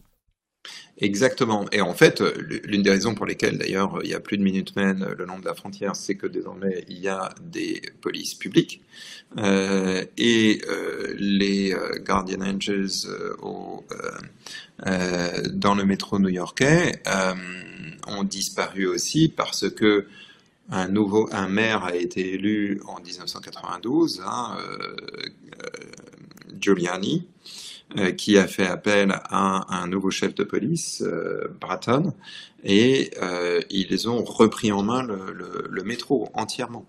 Euh, et donc la police publique s'est substituée aux tentatives de police privée. L'autre raison pour laquelle d'ailleurs les- les anges gardiens ont disparu de New York, c'est que c'est très fatigant que de patrouiller dans le, euh, dans le métro ou ailleurs, et comme les milices bourgeoises à Amsterdam au XVIIe siècle, euh, elles se, elles se sont, euh, elles se sont éteintes. Donc, euh, c'était intéressant cette expérience-là aussi, hein, parce que c'était des idées de empêcher aussi la police raciste et donc euh, euh, assurer une égale protection euh, de l'ensemble des minorités qui utilisent le métro new-yorkais, sachant que celles et ceux qui utilisent le métro à New York sont les à l'époque hein, sont exclusivement euh, c'est les ceux qui peuvent pas se permettre d'avoir une voiture et donc c'est vraiment les franges inférieures de la société new-yorkaise. Donc euh, euh, donc voilà. Donc l'idée c'est d'assurer euh, que le peuple assure sa propre euh, sécurité. C'est une idée qu'on va retrouver tu vois comme un fil conducteur dans énormément de sociétés. Il y a guère que les sociétés les plus étatisées où l'État est, très présent symboliquement et très présent aussi euh, dans, dans, dans, dans nos têtes, comme la, la, la société française, pour empêcher, c'est euh, pour rendre inconcevable, disons, euh, l'émergence de ces milices. Je dois quand même rappeler qu'au début des années 80, euh, les plus anciens d'entre nous euh, se souviennent des, euh, tentatives d'autodéfense, le, tout le mouvement d'autodéfense, hein, je ne sais pas si vous vous souvenez de ça, fin des années 70, début des années 80, dans les petites villes, notamment pavillonnaires de, de, de banlieue. C'est une des sources de l'émergence du Front National en France aux élections municipales de 1983. Voilà, je referme la parenthèse, mais euh, c'est une parenthèse d'ailleurs très très brève à l'époque. Euh, le, euh, enfin, Front National a eu meilleure fortune que les tentatives de milice. Hein. Lui, il a duré plus longtemps. Mais dans la plupart des sociétés, l'idée de des sociétés qui nous entourent, hein, l'idée de confier la police à un corps spécialisé, quand même une idée qui mérite euh, chaque fois d'être questionnée. Ça, c'est, ça, c'est très, c'est très, c'est très important de le souligner. Absolument, absolument, absolument. Alors, je, je, je reviens euh, à cette phrase euh, sur la, la, commission dont le nom m'échappe tout d'un coup, mais euh, suite au comment? Carner. Carner, voilà, c'est ça. Euh, et donc vous dites à l'origine de toutes les émeutes, la police. Et évidemment là, euh, ça renvoie euh, à 2005 ici, ça renvoie à l'été qu'on vient de, connaître, c'est-à-dire qu'il y a en effet une confrontation, un élément déclencheur, c'est toujours en fait une confrontation entre une partie de la population euh, et, la police. Et là, par exemple, comment se fait-il qu'il n'y ait aucune réflexion, par exemple en France, euh, du point de vue de l'État, sur, sur ceci, alors qu'on sent que euh, tout le monde est en train de, de de parier euh, sur une multiplication de ce genre d'événements qui en fait est déjà là, etc., etc. Pourquoi, pourquoi il y a un refus de, de, de voir les choses? Ça arrange qui? Bah, c'est euh... c'est quand même vachement troublant de, de, de euh, si on si on voit que les, les, les émeutes euh, raciales sont à ce point réprimées, euh, ce n'est pas circonscrit à, à la France. Donc ça veut dire que c'est pas la police française ou les policiers français qui sont racistes. Ça veut bien dire qu'il y a un truc qui est endémique et euh, systémique dans les formes de police. En quelque sorte, c'est une preuve, quoi. C'est, euh, que ça se passe ici, euh, aux États-Unis ou, à Londres. Euh, ça veut bien dire qu'il y a, un, il y a un souci, mais qui n'est pas lié à la police, qui est lié à la société en elle-même, quoi, au, au pouvoir en quelque sorte qui euh, qui euh, distribue, euh, enfin qui, qui contrôle la société, quoi. Qui essaie de gérer la société, disons. Euh, après que notre pays ait autant de mal à se, à se remettre en cause, ça je sais pas. Franchement, je sais pas. Et, que les États-Unis aient, aient, fait des commissions comme à Londres. Hein, euh, je sais plus, c'était dans les années 90 où il y avait ouais, ouais. en cause, ouais. avec une réflexion en disant euh, bon, il y a un souci, euh, il faut qu'on qu trouve une solution, quoi. Après, euh, de toute façon, là, on voit bien que depuis, que depuis quelques années, euh, que ce soit la présidence ou le ministère de l'Intérieur, renvoie en permanence dans ces 22 toute toute interpellation de l'ONU, de l'Europe, ou quoi que ce soit sur ces questions-là. Donc aux États-Unis, la secousse avait été euh, un petit peu différente par rapport à la France. Elle avait été plus, euh, ça avait été plus intense. Hein. Euh, bon, d'abord, tu vois, l'outil de mesure des émeutes comme ça, l'outil de mesure un peu euh, médiatique, administratif, hein, c'est euh, euh, les millions d'euros de dégâts. L'outil de mesure aux États-Unis, c'est le nombre de morts. Donc ça, ça donne une, une idée des, des, des, proportions de ce qui se joue ici, de ce qui se joue là-bas. Ça ne veut pas dire qu'il n'y a pas de morts hein, pendant les événements euh, de l'été, par exemple. Hein. Il y en a eu. Euh, d'une part. D'autre part, aux États-Unis, les émeutes aussi ont été accompagnées d'une vague d'assassinats. Ça, faut pas l'oublier. L'assassinat de Martin Luther King et l'assassinat du frère du président Kennedy, Robert Kennedy. Et donc, là, il y a quand même une angoisse qui saisit les élites, euh, les élites américaines, euh, nécessité de reprise en main euh, quand même de, euh, de la contestation euh, politique. Et puis aux États-Unis, euh, dans les années 60, c'est Lyndon Johnson, le successeur justement du président, lui aussi américain, lui aussi assassiné. on a un gouvernement central et on va dire avec nos catégories françaises, attention, on a un gouvernement central de gauche qui tentent de reprendre la main sur des polices qui se sont complètement autonomisées et qui sont des polices municipales aux États-Unis. Euh, alors, une dimension forte en France, c'est la faiblesse du politique par rapport à la police. Ça, c'est très clair. La, commission Kerner, c'est la commission qui tente de, euh, ou, par laquelle le gouvernement central tente de reprendre la main sur des polices qui lui échappent complètement, qui lui échappent par nature, parce que de toute façon, elles sont municipales et qui lui échappe d'autant plus qu'en en fait, on s'est rendu compte avec ce mouvement de professionnalisation de la police que la police, les polices sont confiées aux, États-Unis à des chefs euh, à moitié frappadingues euh, qui euh, vivent dans le mythe de la défense de la société blanche contre, tous les dangers qui peuvent, l'assaillir. Là où les émeutes ont été les plus violentes, hein, c'est là où les populations afro-américaines euh, commençaient à avoir suffisamment d'argent pour prétendre habiter dans des quartiers blancs, et c'est là que ça explose. On, a une représentation un peu, on se dit c'est le prolétariat noir, oui, le prolétariat noir qui est effectivement euh, l'acteur des émeutes, mais les étincelles c'est plutôt les conflits de propriété sur les classes euh, moyennes noires ascendantes. Donc voilà. Donc, donc voilà.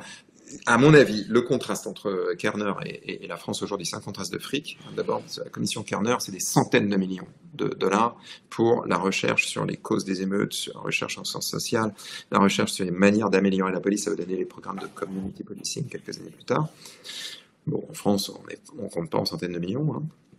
Euh, le soutien à la recherche sur les la recherche publique sur les émeutes. Euh, la deuxième dimension, c'est effectivement le rapport entre police et politique, le rapport entre gouvernement d'un côté, entre le pouvoir et les appareils policiers de l'autre.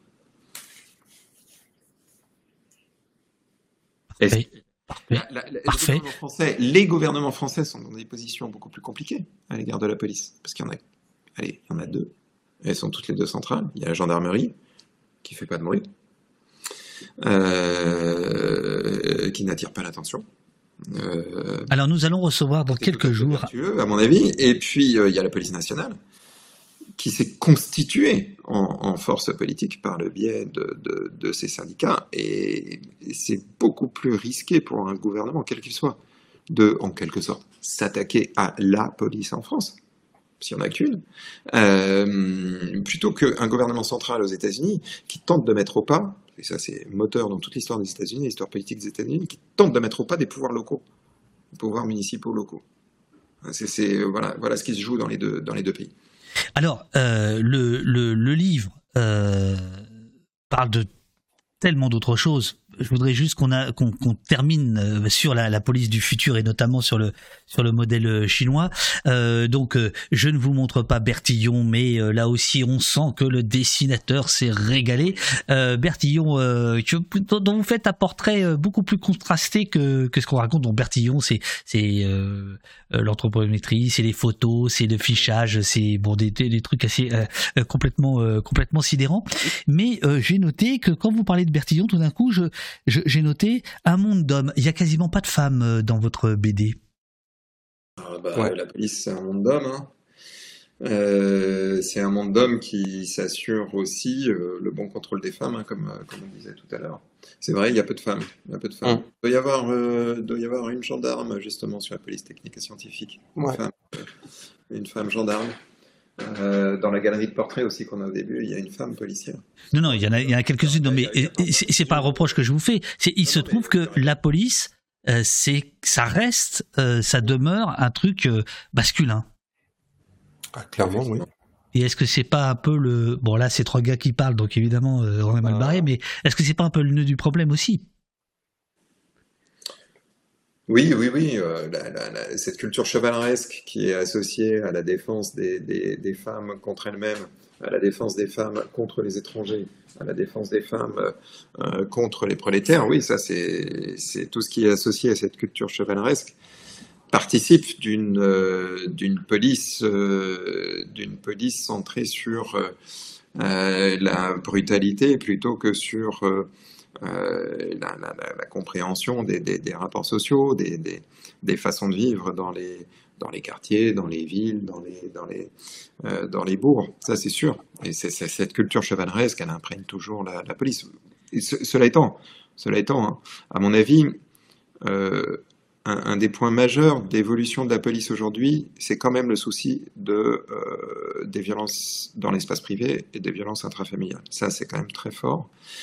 Et, euh, et, je pense que c'est quelque chose dont les polices peuvent se féliciter. Il y a, bien, évidemment beaucoup de choses à faire. Hein. Euh, enfin, c'est euh,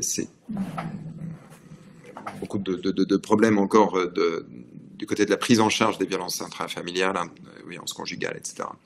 Euh, mais quand même, de ce point de vue, la police n'est pas du la police d'aujourd'hui, notre police n'est pas du tout la même que la police des années 70-80. En gros, on s'en foutait complètement, complètement.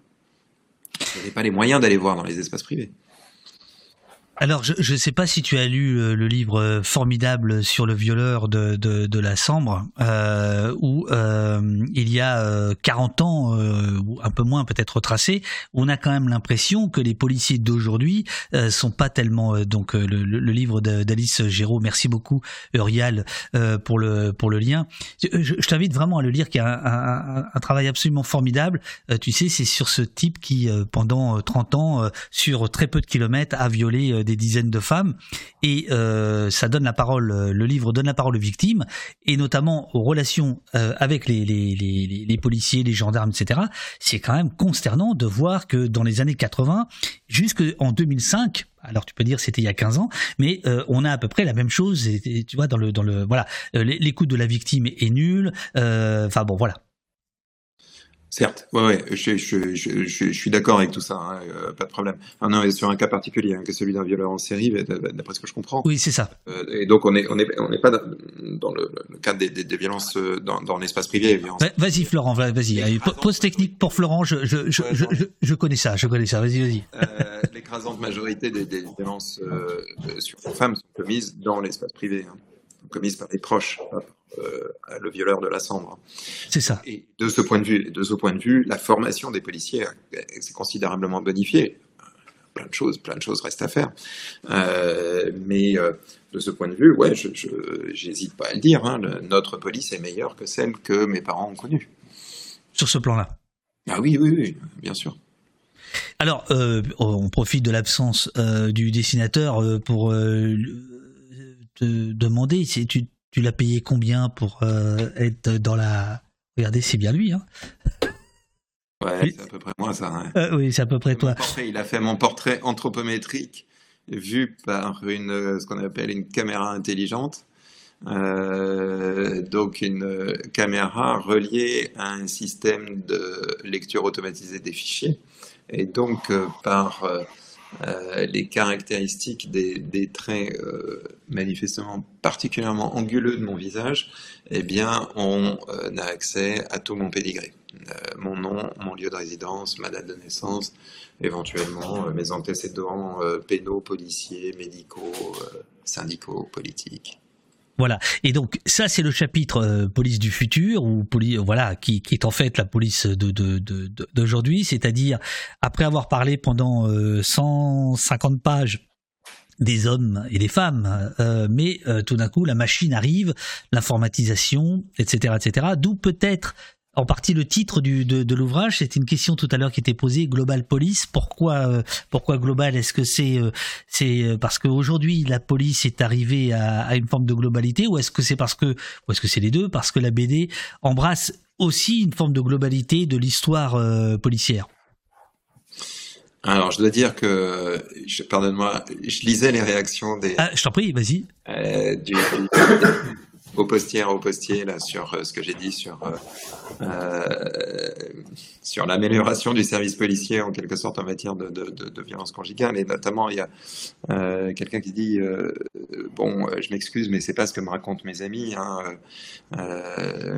c'est super compliqué d'apprécier en fait l'évolution d'une police. Parce que évidemment les, beaucoup de femmes aujourd'hui vont être mal reçues dans les commissariats ou dans les brigades de gendarmerie euh, vont euh, le parcours euh, vont éprouver vraiment un parcours du combattant pour faire valoir les atteintes qu'elles ont subies.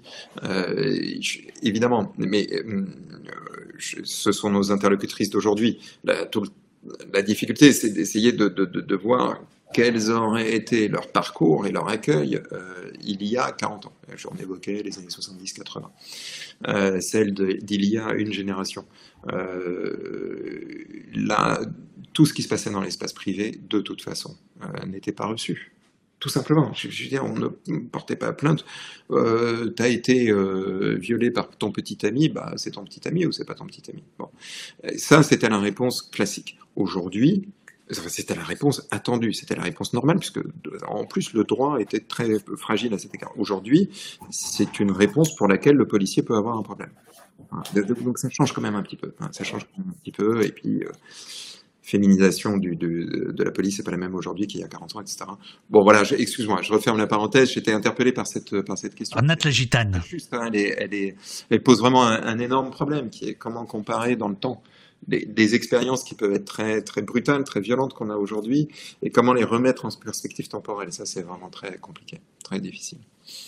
Alors sur, la question de, la globalisation de la technologie, euh, donc euh, Florent, on a on a appris combien Fabien euh, t'avait payé pour avoir sa, petite case là. Bon c'est bon ça ça, ça c'est réglé. Mais justement la case d'à côté, il y a il y a quelque chose de, passionnant. C'est euh, vous écrivez euh, l'État se rend captif, donc il se rend captif de de la technologisation, de la surveillance par par voie de caméra automatisée, etc. Et j'apprends l'État se rend captif. Le club des Jeudis de la Sécurité se réunit au MEDEF ou bien à la préfecture d'Île-de-France. C'est quoi ça, les Jeudis de la Sécurité? Est-ce qu'on peut y aller? Bah, je sais pas, tu peux faire un chèque? Ah merde bah, voilà. Donateur, donatrice. Oh, encore une raison, une nouvelle raison de d'aider au poste. Adonnez-vous, adonnez-vous. Adonnez-vous pour que nous puissions nous rendre au club du jeudi de la sécurité avec le METF et la préfecture d'Île-de-France.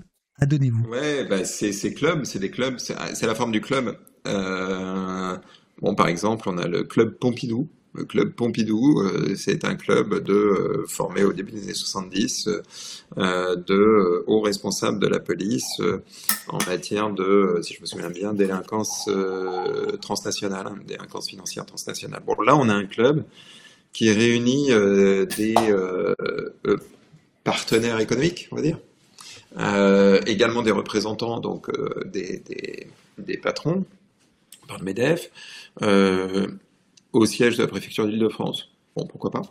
Donc l'État le, le, accueille euh, ce club euh, et ce club fait la promotion auprès des agents publics hein, de, euh, de ces solutions en matière de, de surveillance hein, des, euh, des, populations, des flux, des capitaux, des données.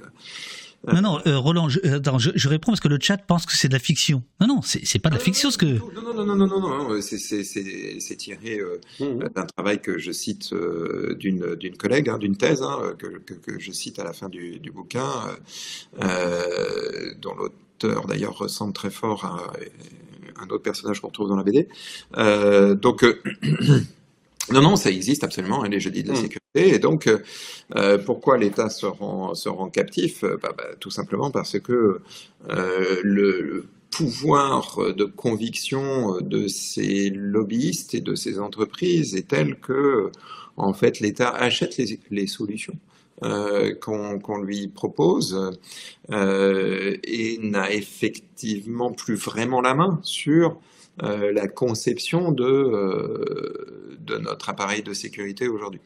Euh, c'est la, captation par le privé de, la sécurité publique. Alors évidemment, hein, les, ces jeudis de la sécurité ont été particulièrement, oui, ces clubs hein, ont été particulièrement actifs et le sont encore hein, dans la préparation des événements internationaux type Coupe du Monde de rugby, Jeux Olympiques, etc avec euh, avec euh, toutes ces caméras qu'on nous dit expérimentales, mais euh, qui vont qui vont qui vont s'inscrire dans la durée. D'ailleurs, vous parlez d'une loi d'airain, la loi d'airain, c'est tu peux dire? Vous vous souvenez ce que vous écrivez? Ah bah voilà, c'est là d'ailleurs. or, il est une loi d'airain en police. L'exception dure, l'expérimentation perdure. Ouais. C'est écrit là. C'est écrit là. Ouais, ouais, Elle est pas mal cette formulation. Elle est excellente. L'expérimentation perdure. Elle est excellente. Reste, euh, on le voit bien là maintenant parce que cette fameuse expérimentation des caméras de surveillance pour les Jeux Olympiques, euh, les Jeux Olympiques ne sont toujours pas passés, qu'ils ont déjà annoncé euh, le fait que ça, que ça allait devenir la norme. C'est voilà, c'est la démonstration euh, par l'exemple quoi. Absolument. Maintenant, maintenant après. Notre bande dessinée dit vrai. Bah, on pas. Juste. Alors, euh, on, bascule, il y a des gens qui arrivent. Je, précise, nous sommes donc avec à votre gauche Florent Calvez, dessinateur, à votre droite Fabien Jobard, politiste. Les deux sont les auteurs de cette BD sortie il y a quelques jours et que je vous recommande chaleureusement. Global Police, ça fait plus de deux heures et demie que je les cuisine. On est passé de Rembrandt à maintenant Shanghai la Chine. Évidemment, euh, c'est pas tout à fait la fin de l'ouvrage. Je, laisserai la, le plaisir euh, à ceux qui nous écoutent de découvrir la fin, mais c'est le gros morceau. Euh, final, c'est-à-dire c'est euh, la, Chine euh, comme le modèle euh, qui pourrait presque être indépassable tant il est redoutable, avec des choses qui sont plus compliquées, plus nuancées qu'on ne qu'on ne le croit, et mais qui est grosso modo quand même là où la police américaine a peut-être par sa culture irrigué les autres polices dans les années, enfin au XXe siècle, il est possible que le modèle chinois bouffe tout tous les autres.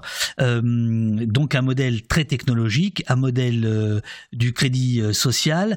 comment comment serait presque pu faire l'objet d'une BD à part entière? Comment vous tous les deux, auteurs et dessinateurs, vous, avez choisi de, ramasser les enjeux?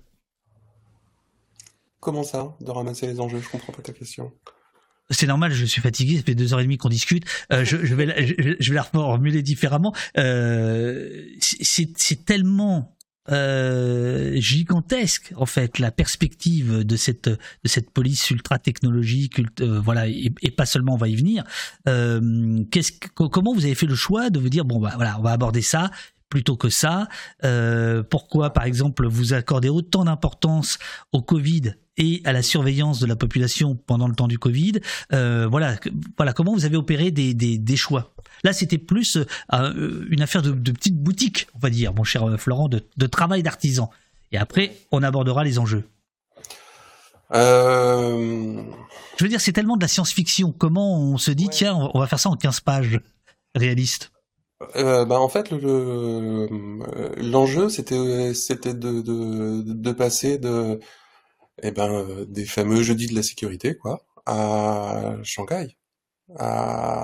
On passe de euh, de la solution technique vendue et survendue par les boîtes privées à la mise en place d'un État euh, totalitaire quoi. Ah, comme ça. Après Shanghai ça véhicule plein de trucs qui sont qui sont qui sont quand même très concentrés parce que la plupart des villes chinoises ne ressemblent pas à Shanghai évidemment. Euh, il y a un environnement euh, de science-fiction euh, futuriste en quelque sorte, en tout cas de l'image qu'on se fait de la science-fiction citadine urbaine, voilà.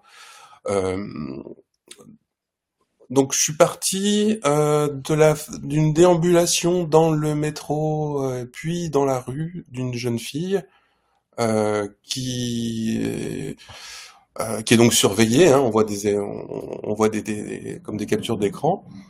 Euh, et l'idée, c'était d'arriver au rapport humain, c'est-à-dire vaguement ce qu'on avait déjà vu un peu au Japon et ce qu'on va après développer dans les pages suivantes, c'est la surveillance des, de tout le monde par tout le monde, quoi, notamment par sa voisine, qui finalement agit comme une caméra de surveillance.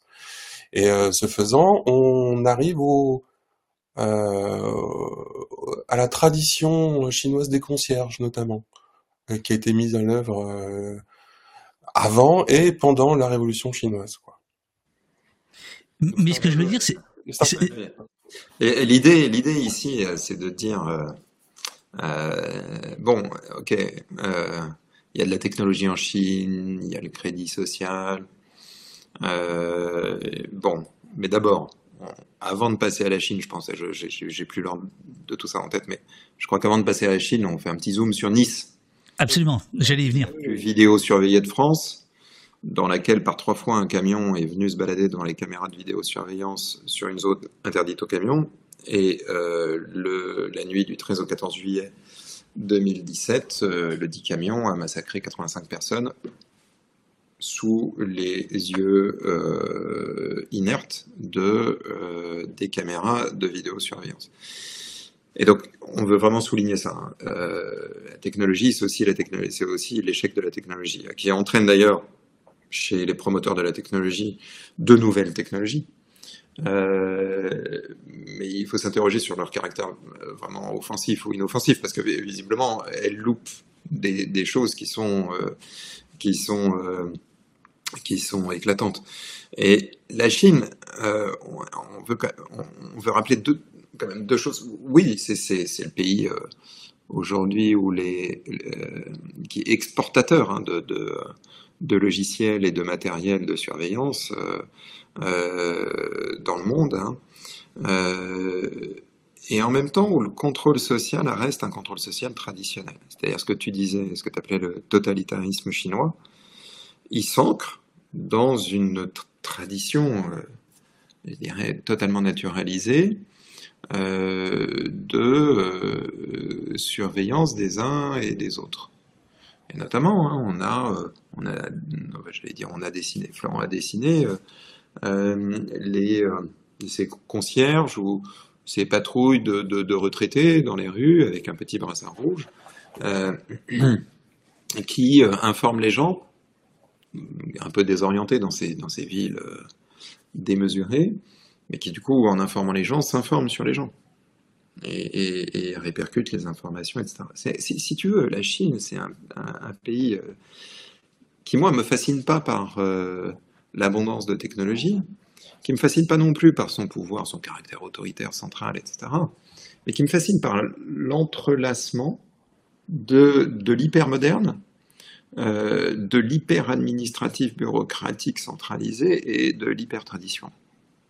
Euh, de, cette tradition, alors pour le coup, millénaire de euh, surveillance villageoise qui arrive à, se greffer sur des villes tentaculaires euh, qui, dans d'autres sociétés, seraient complètement hors de contrôle.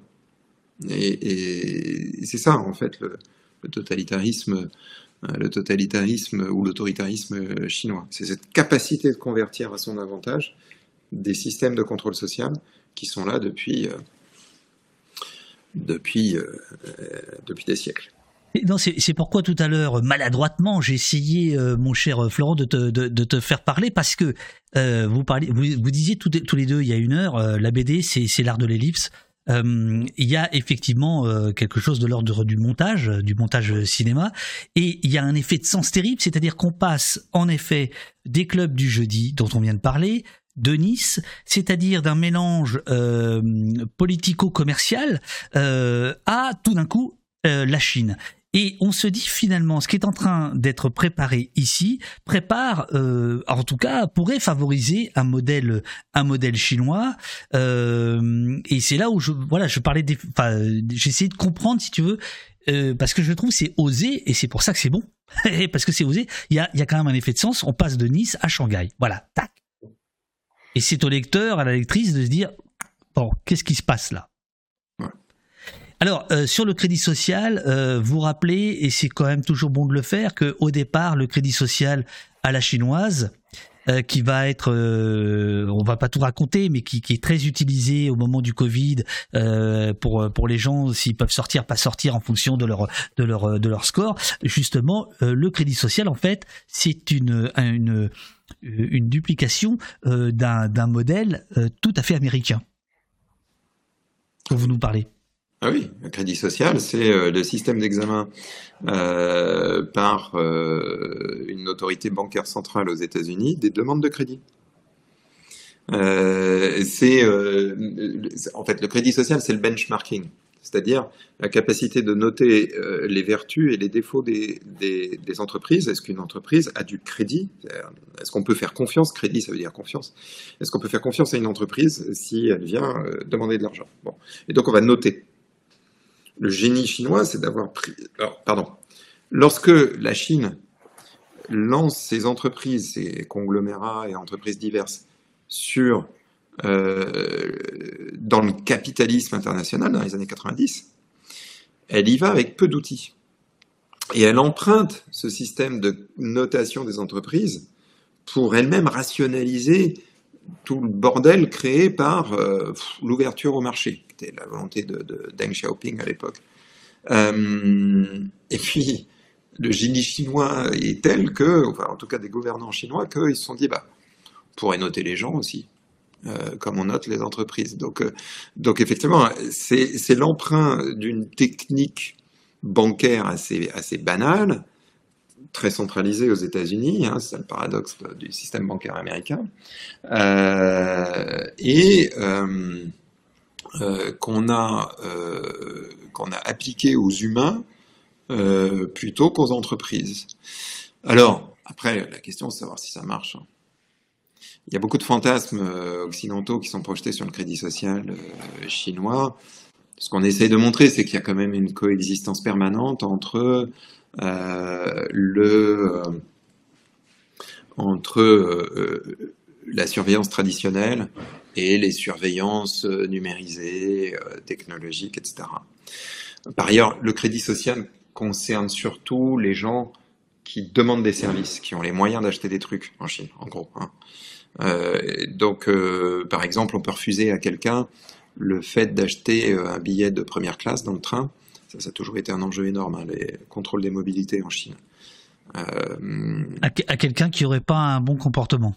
Ouais, un, bon crédit social. Voilà. Un bon crédit social. Tout, le monde, tout, le monde, tout le monde, ne peut pas acheter de toute façon, de, de, de, ne peut pas prétendre à décrocher un billet de première classe. Très très loin de là. Alors, voilà, c'est, on, essaye de montrer, c'est, d'avoir des coups de projecteur sur ce puzzle du sécuritaire euh, chinois, tout en montrant un peu la, complexité, puis surtout la densité sociale, historique du, du, truc. Et y compris de se défaire un peu du, discours, euh, on va dire de la propagande, mais que qu'elle soit chinoise ou euh, la propagande euh, techno-capitaliste. Hein, c'est que euh, le mirage de la technologie, c'est je vous apporte une solution clé en main et ça va marcher tout seul, quoi. Ça ne marche pas tout seul du tout. Que ce, soit, que ce soit à Nice ou, ou en Chine, ça ne marche pas du tout. Il y a besoin sous couvert de technologie, d'avoir euh, la main et l'œil humain. En, revanche, pour, euh, pour ce qui est de l'investigation, de l'enquête, euh, la technologie aide, peut aider. recouper les, les, les, facturations, les cartes bancaires, les trucs et les machins. mais ce que vous voulez dire, c'est que ça n'empêche pas, en fait, les, les, les, les, délits ou les crimes. D'ailleurs, je propose une innovation lexicale au poste. parce que tu sais qu'il y a un enjeu euh, l'État, par exemple, a récupéré le mot vidéosurveillance et a imposé le mot vidéoprotection. Oui. Et, alors, vidéosurveillance, oui, les caméras surveillent, mais on se rend compte avec Nice que, en fait, euh, bon, les, gens qui sont dans les centres de, contrôle, en fait, euh, passent peut-être plus de temps à jouer aux cartes qu'à regarder ce qui se passe sur les caméras. Donc, finalement, qui est surveillé, on ne sait pas bien. Alors, vidéoprotection, c'est vraiment complètement euh, c'est complètement trompeur. La caméra n'a jamais empêché un crime d'être commis. En revanche, vidéo élucidation, tu as raison, vidéo élucidation, c'est plus proche, c'est sans doute le terme le plus proche, euh, le meilleur pour qualifier ces, ces caméras. Et d'ailleurs, qu'on utilise aussi, que tu utilises aussi, euh, pour la documentation des exactions policières. Alors ça, c'est le. D'ailleurs, on le voit très bien. Les caméras. C'est la pirouette actuelle, c'est qu'en effet, euh, ce qui, euh, ceux qui sont, euh, enfin, les, caméras de surveillance sont en train de, de trahir les policiers. Quoi. Ben oui, oui, bien sûr. Il y a, il y a, il y a quelque chose de, du retournement qui est là. On a vu euh, les images révélées par Mediapart euh, terribles à Marseille, terrible, terrible, et ce sont pour le coup, c'est plutôt des caméras de surveillance. Voilà.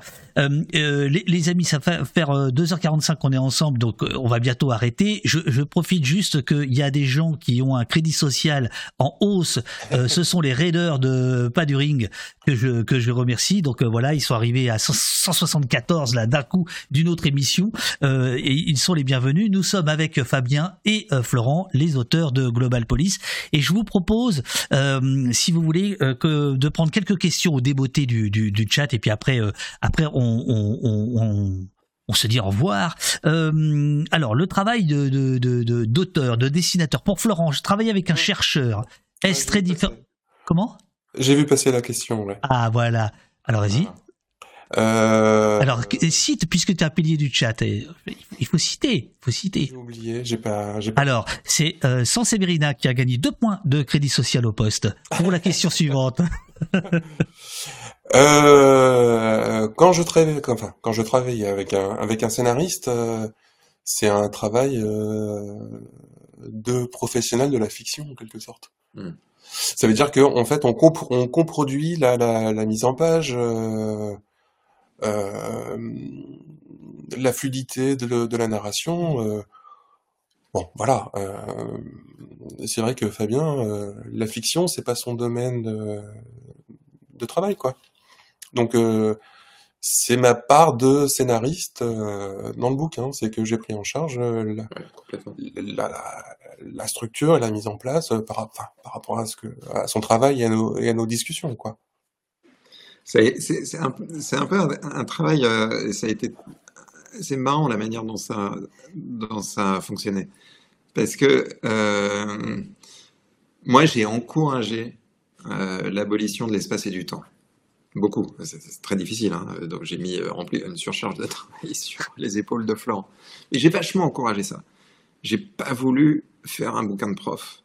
Bon, voilà, sans doute en partie échoué cette ambition, hein, d'accord.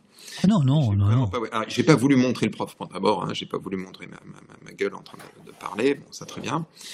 Euh, donc j'ai eu droit à une, euh, à une fiche anthropométrique, parfait. Euh, le, euh, mais euh, j'ai voulu vraiment là utiliser cette, euh, euh, cet art de l'ellipse, de la, de la transition sans, sans, sans, sans, transition, justement, cette conflagration des, des, des, espaces et, des temps. Bon. Et je, pense qu'on y est arrivé. Je pense que c'est vraiment, euh, en revanche, sur les techniques vraiment d'articulation euh, de la dernière case en bas à droite à la première de la page suivante, ça c'est Florent entièrement. J'en étais complètement incapable, complètement incapable. Euh, mais mais je, voulais ce que je voulais, c'est vraiment qu'on utilise là, qu'on utilise à fond, à plein le, le, la- ce qu'offre la bande dessinée comme capacité de se libérer des entraves de, euh, l'exposé euh, scientifique et puis et même de la narration littéraire. Euh, vraiment, euh, voilà. En, revanche, effectivement, je me suis rendu compte que j'étais pas capable de faire ce que fait ce que fait Florent. C'est-à-dire sur, vraiment l'articulation, le, retrouver quand même de, l'articulation d'une case à une autre, d'une page à une autre. Ça, pour le coup, c'est un métier. Ça, pour le coup, scénariste, c'est pas, c'est pas, pas, pas mon métier. Eh ben, il est, il, est fort le, le, le Florent. Mais, mais cela dit, Jean-Jacques à 9h52 posait la question remontée par euh, Pauline. Euh, bonjour à tous. Est-ce qu'on commence à utiliser de nouvelles intelligences artificielles chez les dessinateurs? Est-ce que c'est un, est-ce que c'est une, un- une menace, un danger, un péril, une chance, une Ouais. opportunité, je ne sais quoi? Ouais, ouais, ouais, ouais, ouais. Bah, euh, euh, il y a pas mal d'entre nous qui tâchons d'alerter sur ce danger euh, naissant, on va dire. Euh, j'ai vu qu'il y avait déjà des bandes dessinées euh, euh, qui ont été créées complètement avec euh, l'intelligence euh, artificielle. Euh, certains se sont improvisés auteurs de bandes dessinées, ça se voit, donc euh, ça ne marche pas. C'est que on peut créer euh, on peut créer des images comme ça à la volée. euh, L'articulation entre les images, par contre, elle se fait pas encore euh, toute seule. Euh, J'ai vu qu'il y avait un auteur de bande dessinée aussi qui avait, euh, qui lui, par contre, a utilisé ça comme euh, à la place de son crayon. Donc euh, là, en termes de technique de bande dessinée, c'est plus cohérent. Mais euh, c'est vrai que ça pose, ça pose une vraie question. Interne et externe en quelque sorte à la profession de la bande dessinée, c'est que le dessinateur que je suis est très vigilant au fait que les scénaristes se disent finalement est-ce que l'intelligence artificielle n'est pas un moyen de s'épargner le mal nécessaire du dessinateur l'heure? Euh, Bon après, euh, moi pour l'instant tout ce que j'ai pu voir c'était vraiment pas convaincant euh, et puis euh, il y a un côté un peu euh, uniforme à toutes les productions de l'intelligence artificielle. C'est et c'est un peu c'est un peu euh, c'est même pas triste, c'est euh, c'est très vite euh, imbuvable en fait. C'est c'est il y a un, y a un petit côté un peu repoussoir quoi. C'est on sait pas qui l'a fait finalement. C'est euh, c'est ça reste très éthéré. C'est euh, c'est un peu comme une pub Nike en fait. hein. C'est ça le truc. C'est les images sont jolies, mais on sait bien que c'est pas une personne qui parle derrière, quoi. Oui, bien sûr. Bien sûr. Sur sur les, les enjeux euh, du, du livre, les, sur le fond, euh, une une question de Cambronne. Alors en fait, Cambronne, je crois, était en train en pleine conversation avec quelqu'un d'autre dans le chat. Ça se chamaillait un petit peu, mais je trouve euh, et merci à Pauline d'avoir remonté la question. Euh, je, je, trouve euh, que la question est, est pourrait presque résumer euh, l'enjeu euh, du, euh, du bouquin, même si là il s'agit d'une discussion entre deux, Twitchos. L'idée, je ne comprends pas, écrit Cambron, l'idée est de faire une, en sorte que la police ne soit plus institutionnalisée, mais il ne faut pas que des milices indépendantes se créent. Où est le juste milieu? Non, mais c'est la question de la... Je l'ai vu passer cette question, effectivement. c'est l'auteur de la question s'afflige de ne pas comprendre. Euh, mais en fait, non, euh, pose la question très justement. Mmh. Euh, c'est cette, cette, polarité entre institutionnalisation qui peut mener à l'insularité, le fait qu'on ait une police tellement institutionnalisée, autonome, professionnelle, comme disent les Américains, euh, qu'elle est sous le contrôle de, de plus personne. Euh, c'est police Los Angeles des années 40 aux années 90. Euh, et puis des polices qui sont tellement dans la société qu'on ne sait plus qui est policier. Par exemple, Chine, euh, début des années 90, on se baladait en Chine au début des années 90, il y avait plein de gens qui portaient des, uniformes en partie parce que en fait euh, les vêtements coûtaient cher, hein. donc ils portaient des uniformes. Un coup c'était de l'armée, un coup c'était de les ouvriers. Euh... Ouais, les ouvriers de la brigade de surveillance de mm. l'entreprise, etc. Tout. Bon, comme on voit des uniformes un peu partout, tout le monde est un peu policier, etc. Et puis au village, il n'y a pas d'uniforme distinctif. C'est le contrôle un peu des possédants sur les non-possédants, des hommes sur les femmes. Des, euh, des ce qu'on met vraiment en, en avant, c'est que s'il si, faut euh, revenir à la question de, de, de l'abolition, de, de, la question abolitionniste, qui est vraiment une super question, hein, euh... c'est la question de la tension, on va dire, voilà, entre, ouais, entre les deux modèles. Si on, la, si, on, si on la ramène du côté de l'abolition, on, on, peut se dire, un des messages de, de, de la bande dessinée, c'est de dire que abolir la police institutionnelle, ça n'est jamais abolir les rapports de domination dans la société. Et ces rapports de domination passent euh, parfois par euh, des rapports de force l'usage de la force. Et donc, euh, euh, abolir la police, pourquoi pas Abolir l'usage de la force, abolir la force, la violence physique dans les rapports sociaux, alors ça, c'est une autre histoire. C'est une toute autre histoire. Et cette histoire-là, c'est aussi cette histoire-là, ces histoires-là qu'on documente un peu dans la BD. Oh là Mais c'est Monsieur Jobard, une BD incroyable, elle est publiée chez quel éditeur Et où pouvons-nous se la procurer? Eh, bah, Chez tous les libraires indépendants, euh, vous évitez Amazon s'il vous plaît, euh, chez Delcourt Ancrage, euh, et euh, voilà, c'est dans toutes les, les, bonnes euh, librairies, voilà. Et euh, surtout, surtout, euh, tout à l'heure, on va mettre en ligne l'émission et vous pourrez regarder depuis le début, puisque j'ai beaucoup feuilleté l'ouvrage en présence des auteurs et je peux vous dire que ça va vous plaire. Quoi. Voilà. Chez Dialogue à Brest, euh, nous dit euh, Renan. Ah, ah euh, je sens que je sens qu'il y a du Bre il y a, du Brestois là. Il y a, du Brestois. Il y a, un réseau brestois là. Il y a, il y a du Brestois là dans le chat. C'est la diaspora brestoise.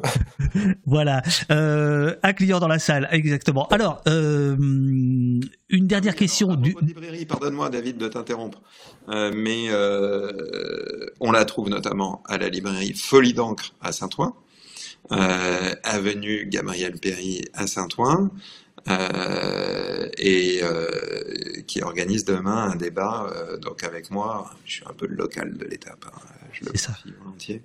Euh, demain soir à Folie d'encre à Saint-Ouen, 19h30 je crois. Petite librairie mais ô combien importante. Bah, combien importante en Seine-Saint-Denis parce que des, des librairies indépendantes. Hein, Mis à le, réseau Folie d'encre, hein, il y en a une à Aulnay, une à Montreuil, euh, bah, il n'y en a pas beaucoup. Ouais. Il n'y en a pas beaucoup. Euh, alors justement une une, question euh, euh, de Monsieur ZD qui disait merci pour l'émission mais l'émission n'est pas terminée puisque je, je pose une dernière question du chat puis nos deux questions traditionnelles.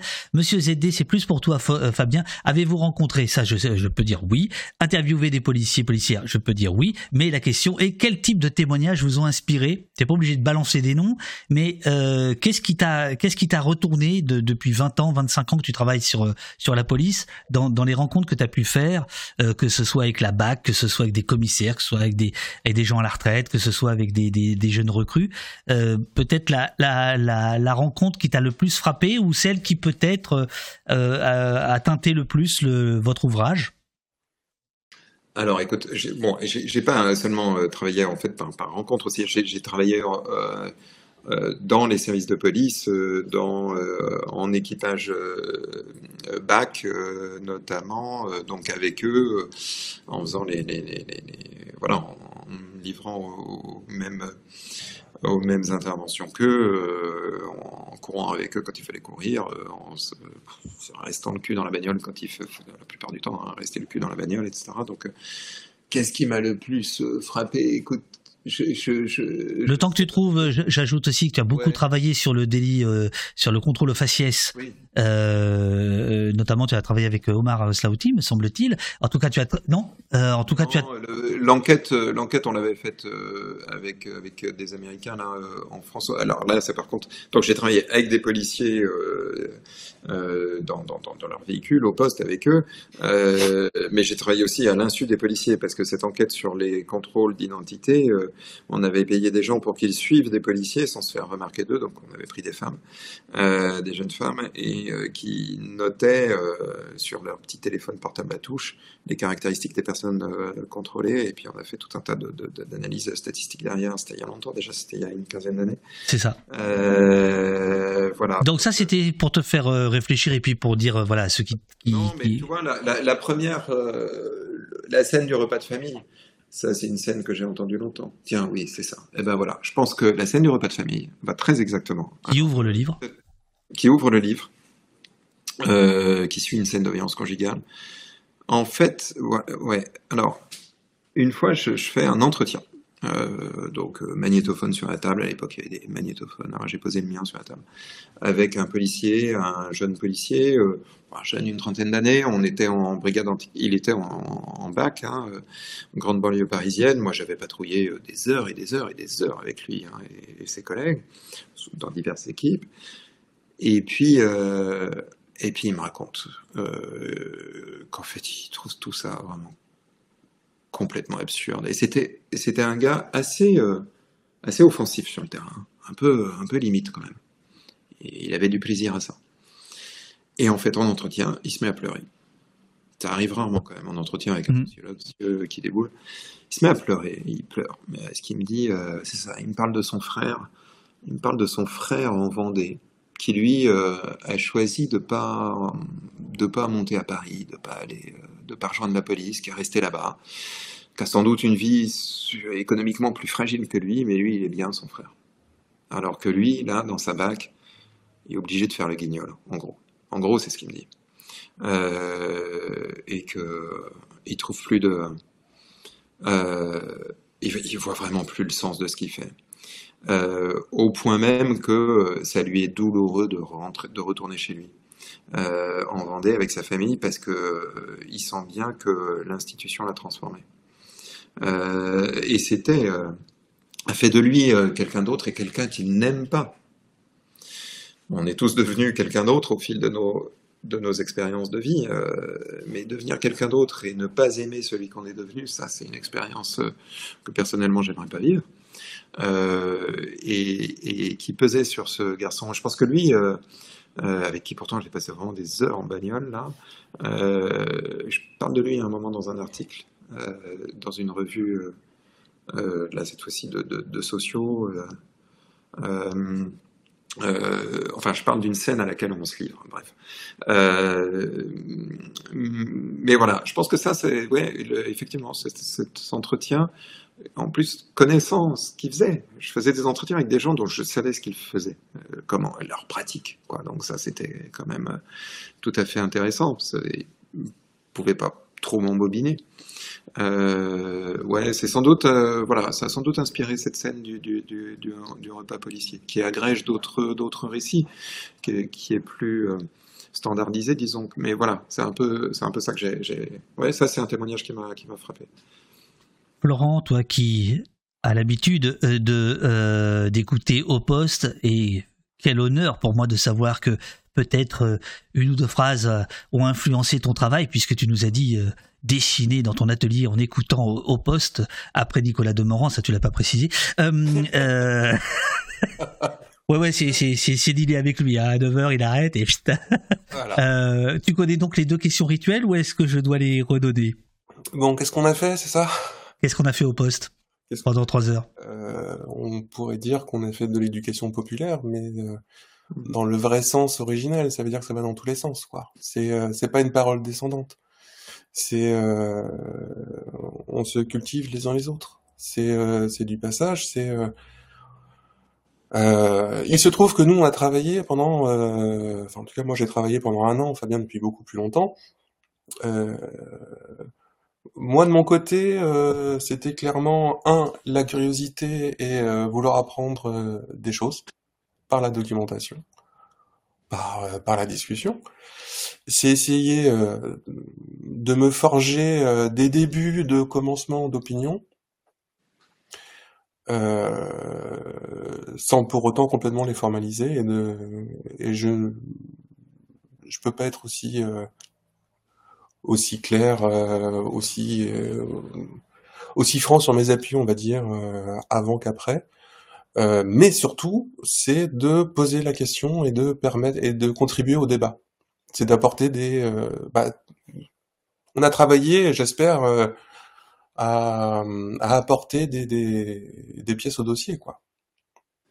Sachant que de toute façon, euh, on contribue, on n'est pas initiateur, et puis on va pas le finir le, débat. C'est qu'évidemment le bouquin il cherche pas à répondre à quoi que ce soit, il cherche juste à poser des questions et à donner le maximum d'éclairage sur ces questions-là c'est que euh, dans une démocratie, euh, si euh, chaque citoyen a une voix, dans une véritable démocratie, il faut que le citoyen soit éclairé. C'est le propos, et pas juste avoir un avis, avoir une opinion, quoi. Or, typiquement, on est dans une société où l'avis et les opinions, ça envahit tout.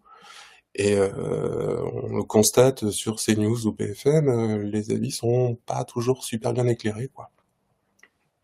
Fabien, toi qui as l'habitude de faire beaucoup de rencontres, de débats, etc., euh, comment tu qualifierais les trois heures qu'on vient de passer ensemble? Ce qu'on a fait au poste, c'est quoi? Ce qu'on a fait ce matin? Euh, bah non, mais moi, je, écoute, je souscris euh, absolument à ce qu'a dit Florent. Et puis, non, c'est vrai, on, a pu avoir un, long moment. C'est intéressant en plus de parler avec les images, de, voir le travail concret du dessin hein, de Florent, euh, euh, on essaye d'élargir le champ des questionnements et de donner des éléments de réponse, comme ça, comme un puzzle que chacun va reconstruire à sa sauce, que chacun va reconstruire à sa manière. Mais euh, c'est très juste hein, ce, que, ce, que, ce que vient de dire Florent. Et puis, le, euh, on a eu la chance dans cet échange parce que euh, on n'a pas parlé que police, on a parlé euh, technique de, bande dessinée et ça c'est quand même chouette. Moi je suis surpris là. J'ai fait et d'ailleurs toi aussi Florent à la, télé en Bretagne là. Ouais. tu as été interrogé, donc une interview très sympa, hein, très chouette, hein, mais uniquement sur les questions policières et, et jamais aucune question sur la, sur la bande dessinée. Travail. Euh, c'était formidable. La BD était très bien mise en valeur. Euh, il y avait, on voyait les images là derrière le, enfin bon, derrière la, journaliste, etc., derrière vous là. Euh, et aucune question sur, sur, sur, le travail. C'est quoi dessiner? C'est quoi la matière documentaire? Comment Enfin, toutes les questions que tu as posées. Et que moi je, me, moi, je me réjouis d'entendre Florent parler de son travail. Donc, donc c'était une, chouette émission. Très bien. Ah, mais hey, c'est pas la il faut que tu sortes une BD pour que tu viennes, hein, parce que putain, je t'ai invité combien de fois? Bon, bref.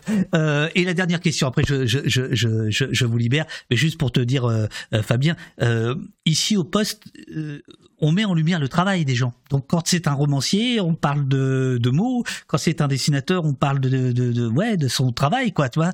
Et c'est vrai que bon, c'est bizarre, mais les journalistes, ils font pas ça généralement. C'est vraiment l'écume, quoi. Ah bref, bref, bref, passons.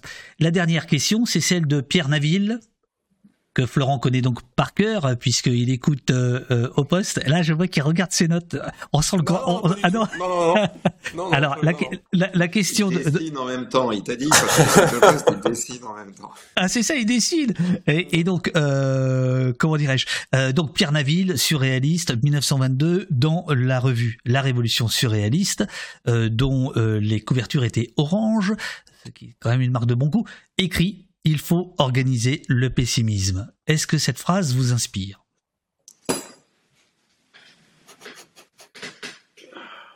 Très bien. Salut. Non, mais c'est vachement compliqué. Euh, et puis en général, euh, enfin le pessimisme, ça n'a jamais empêché de faire quoi que ce soit.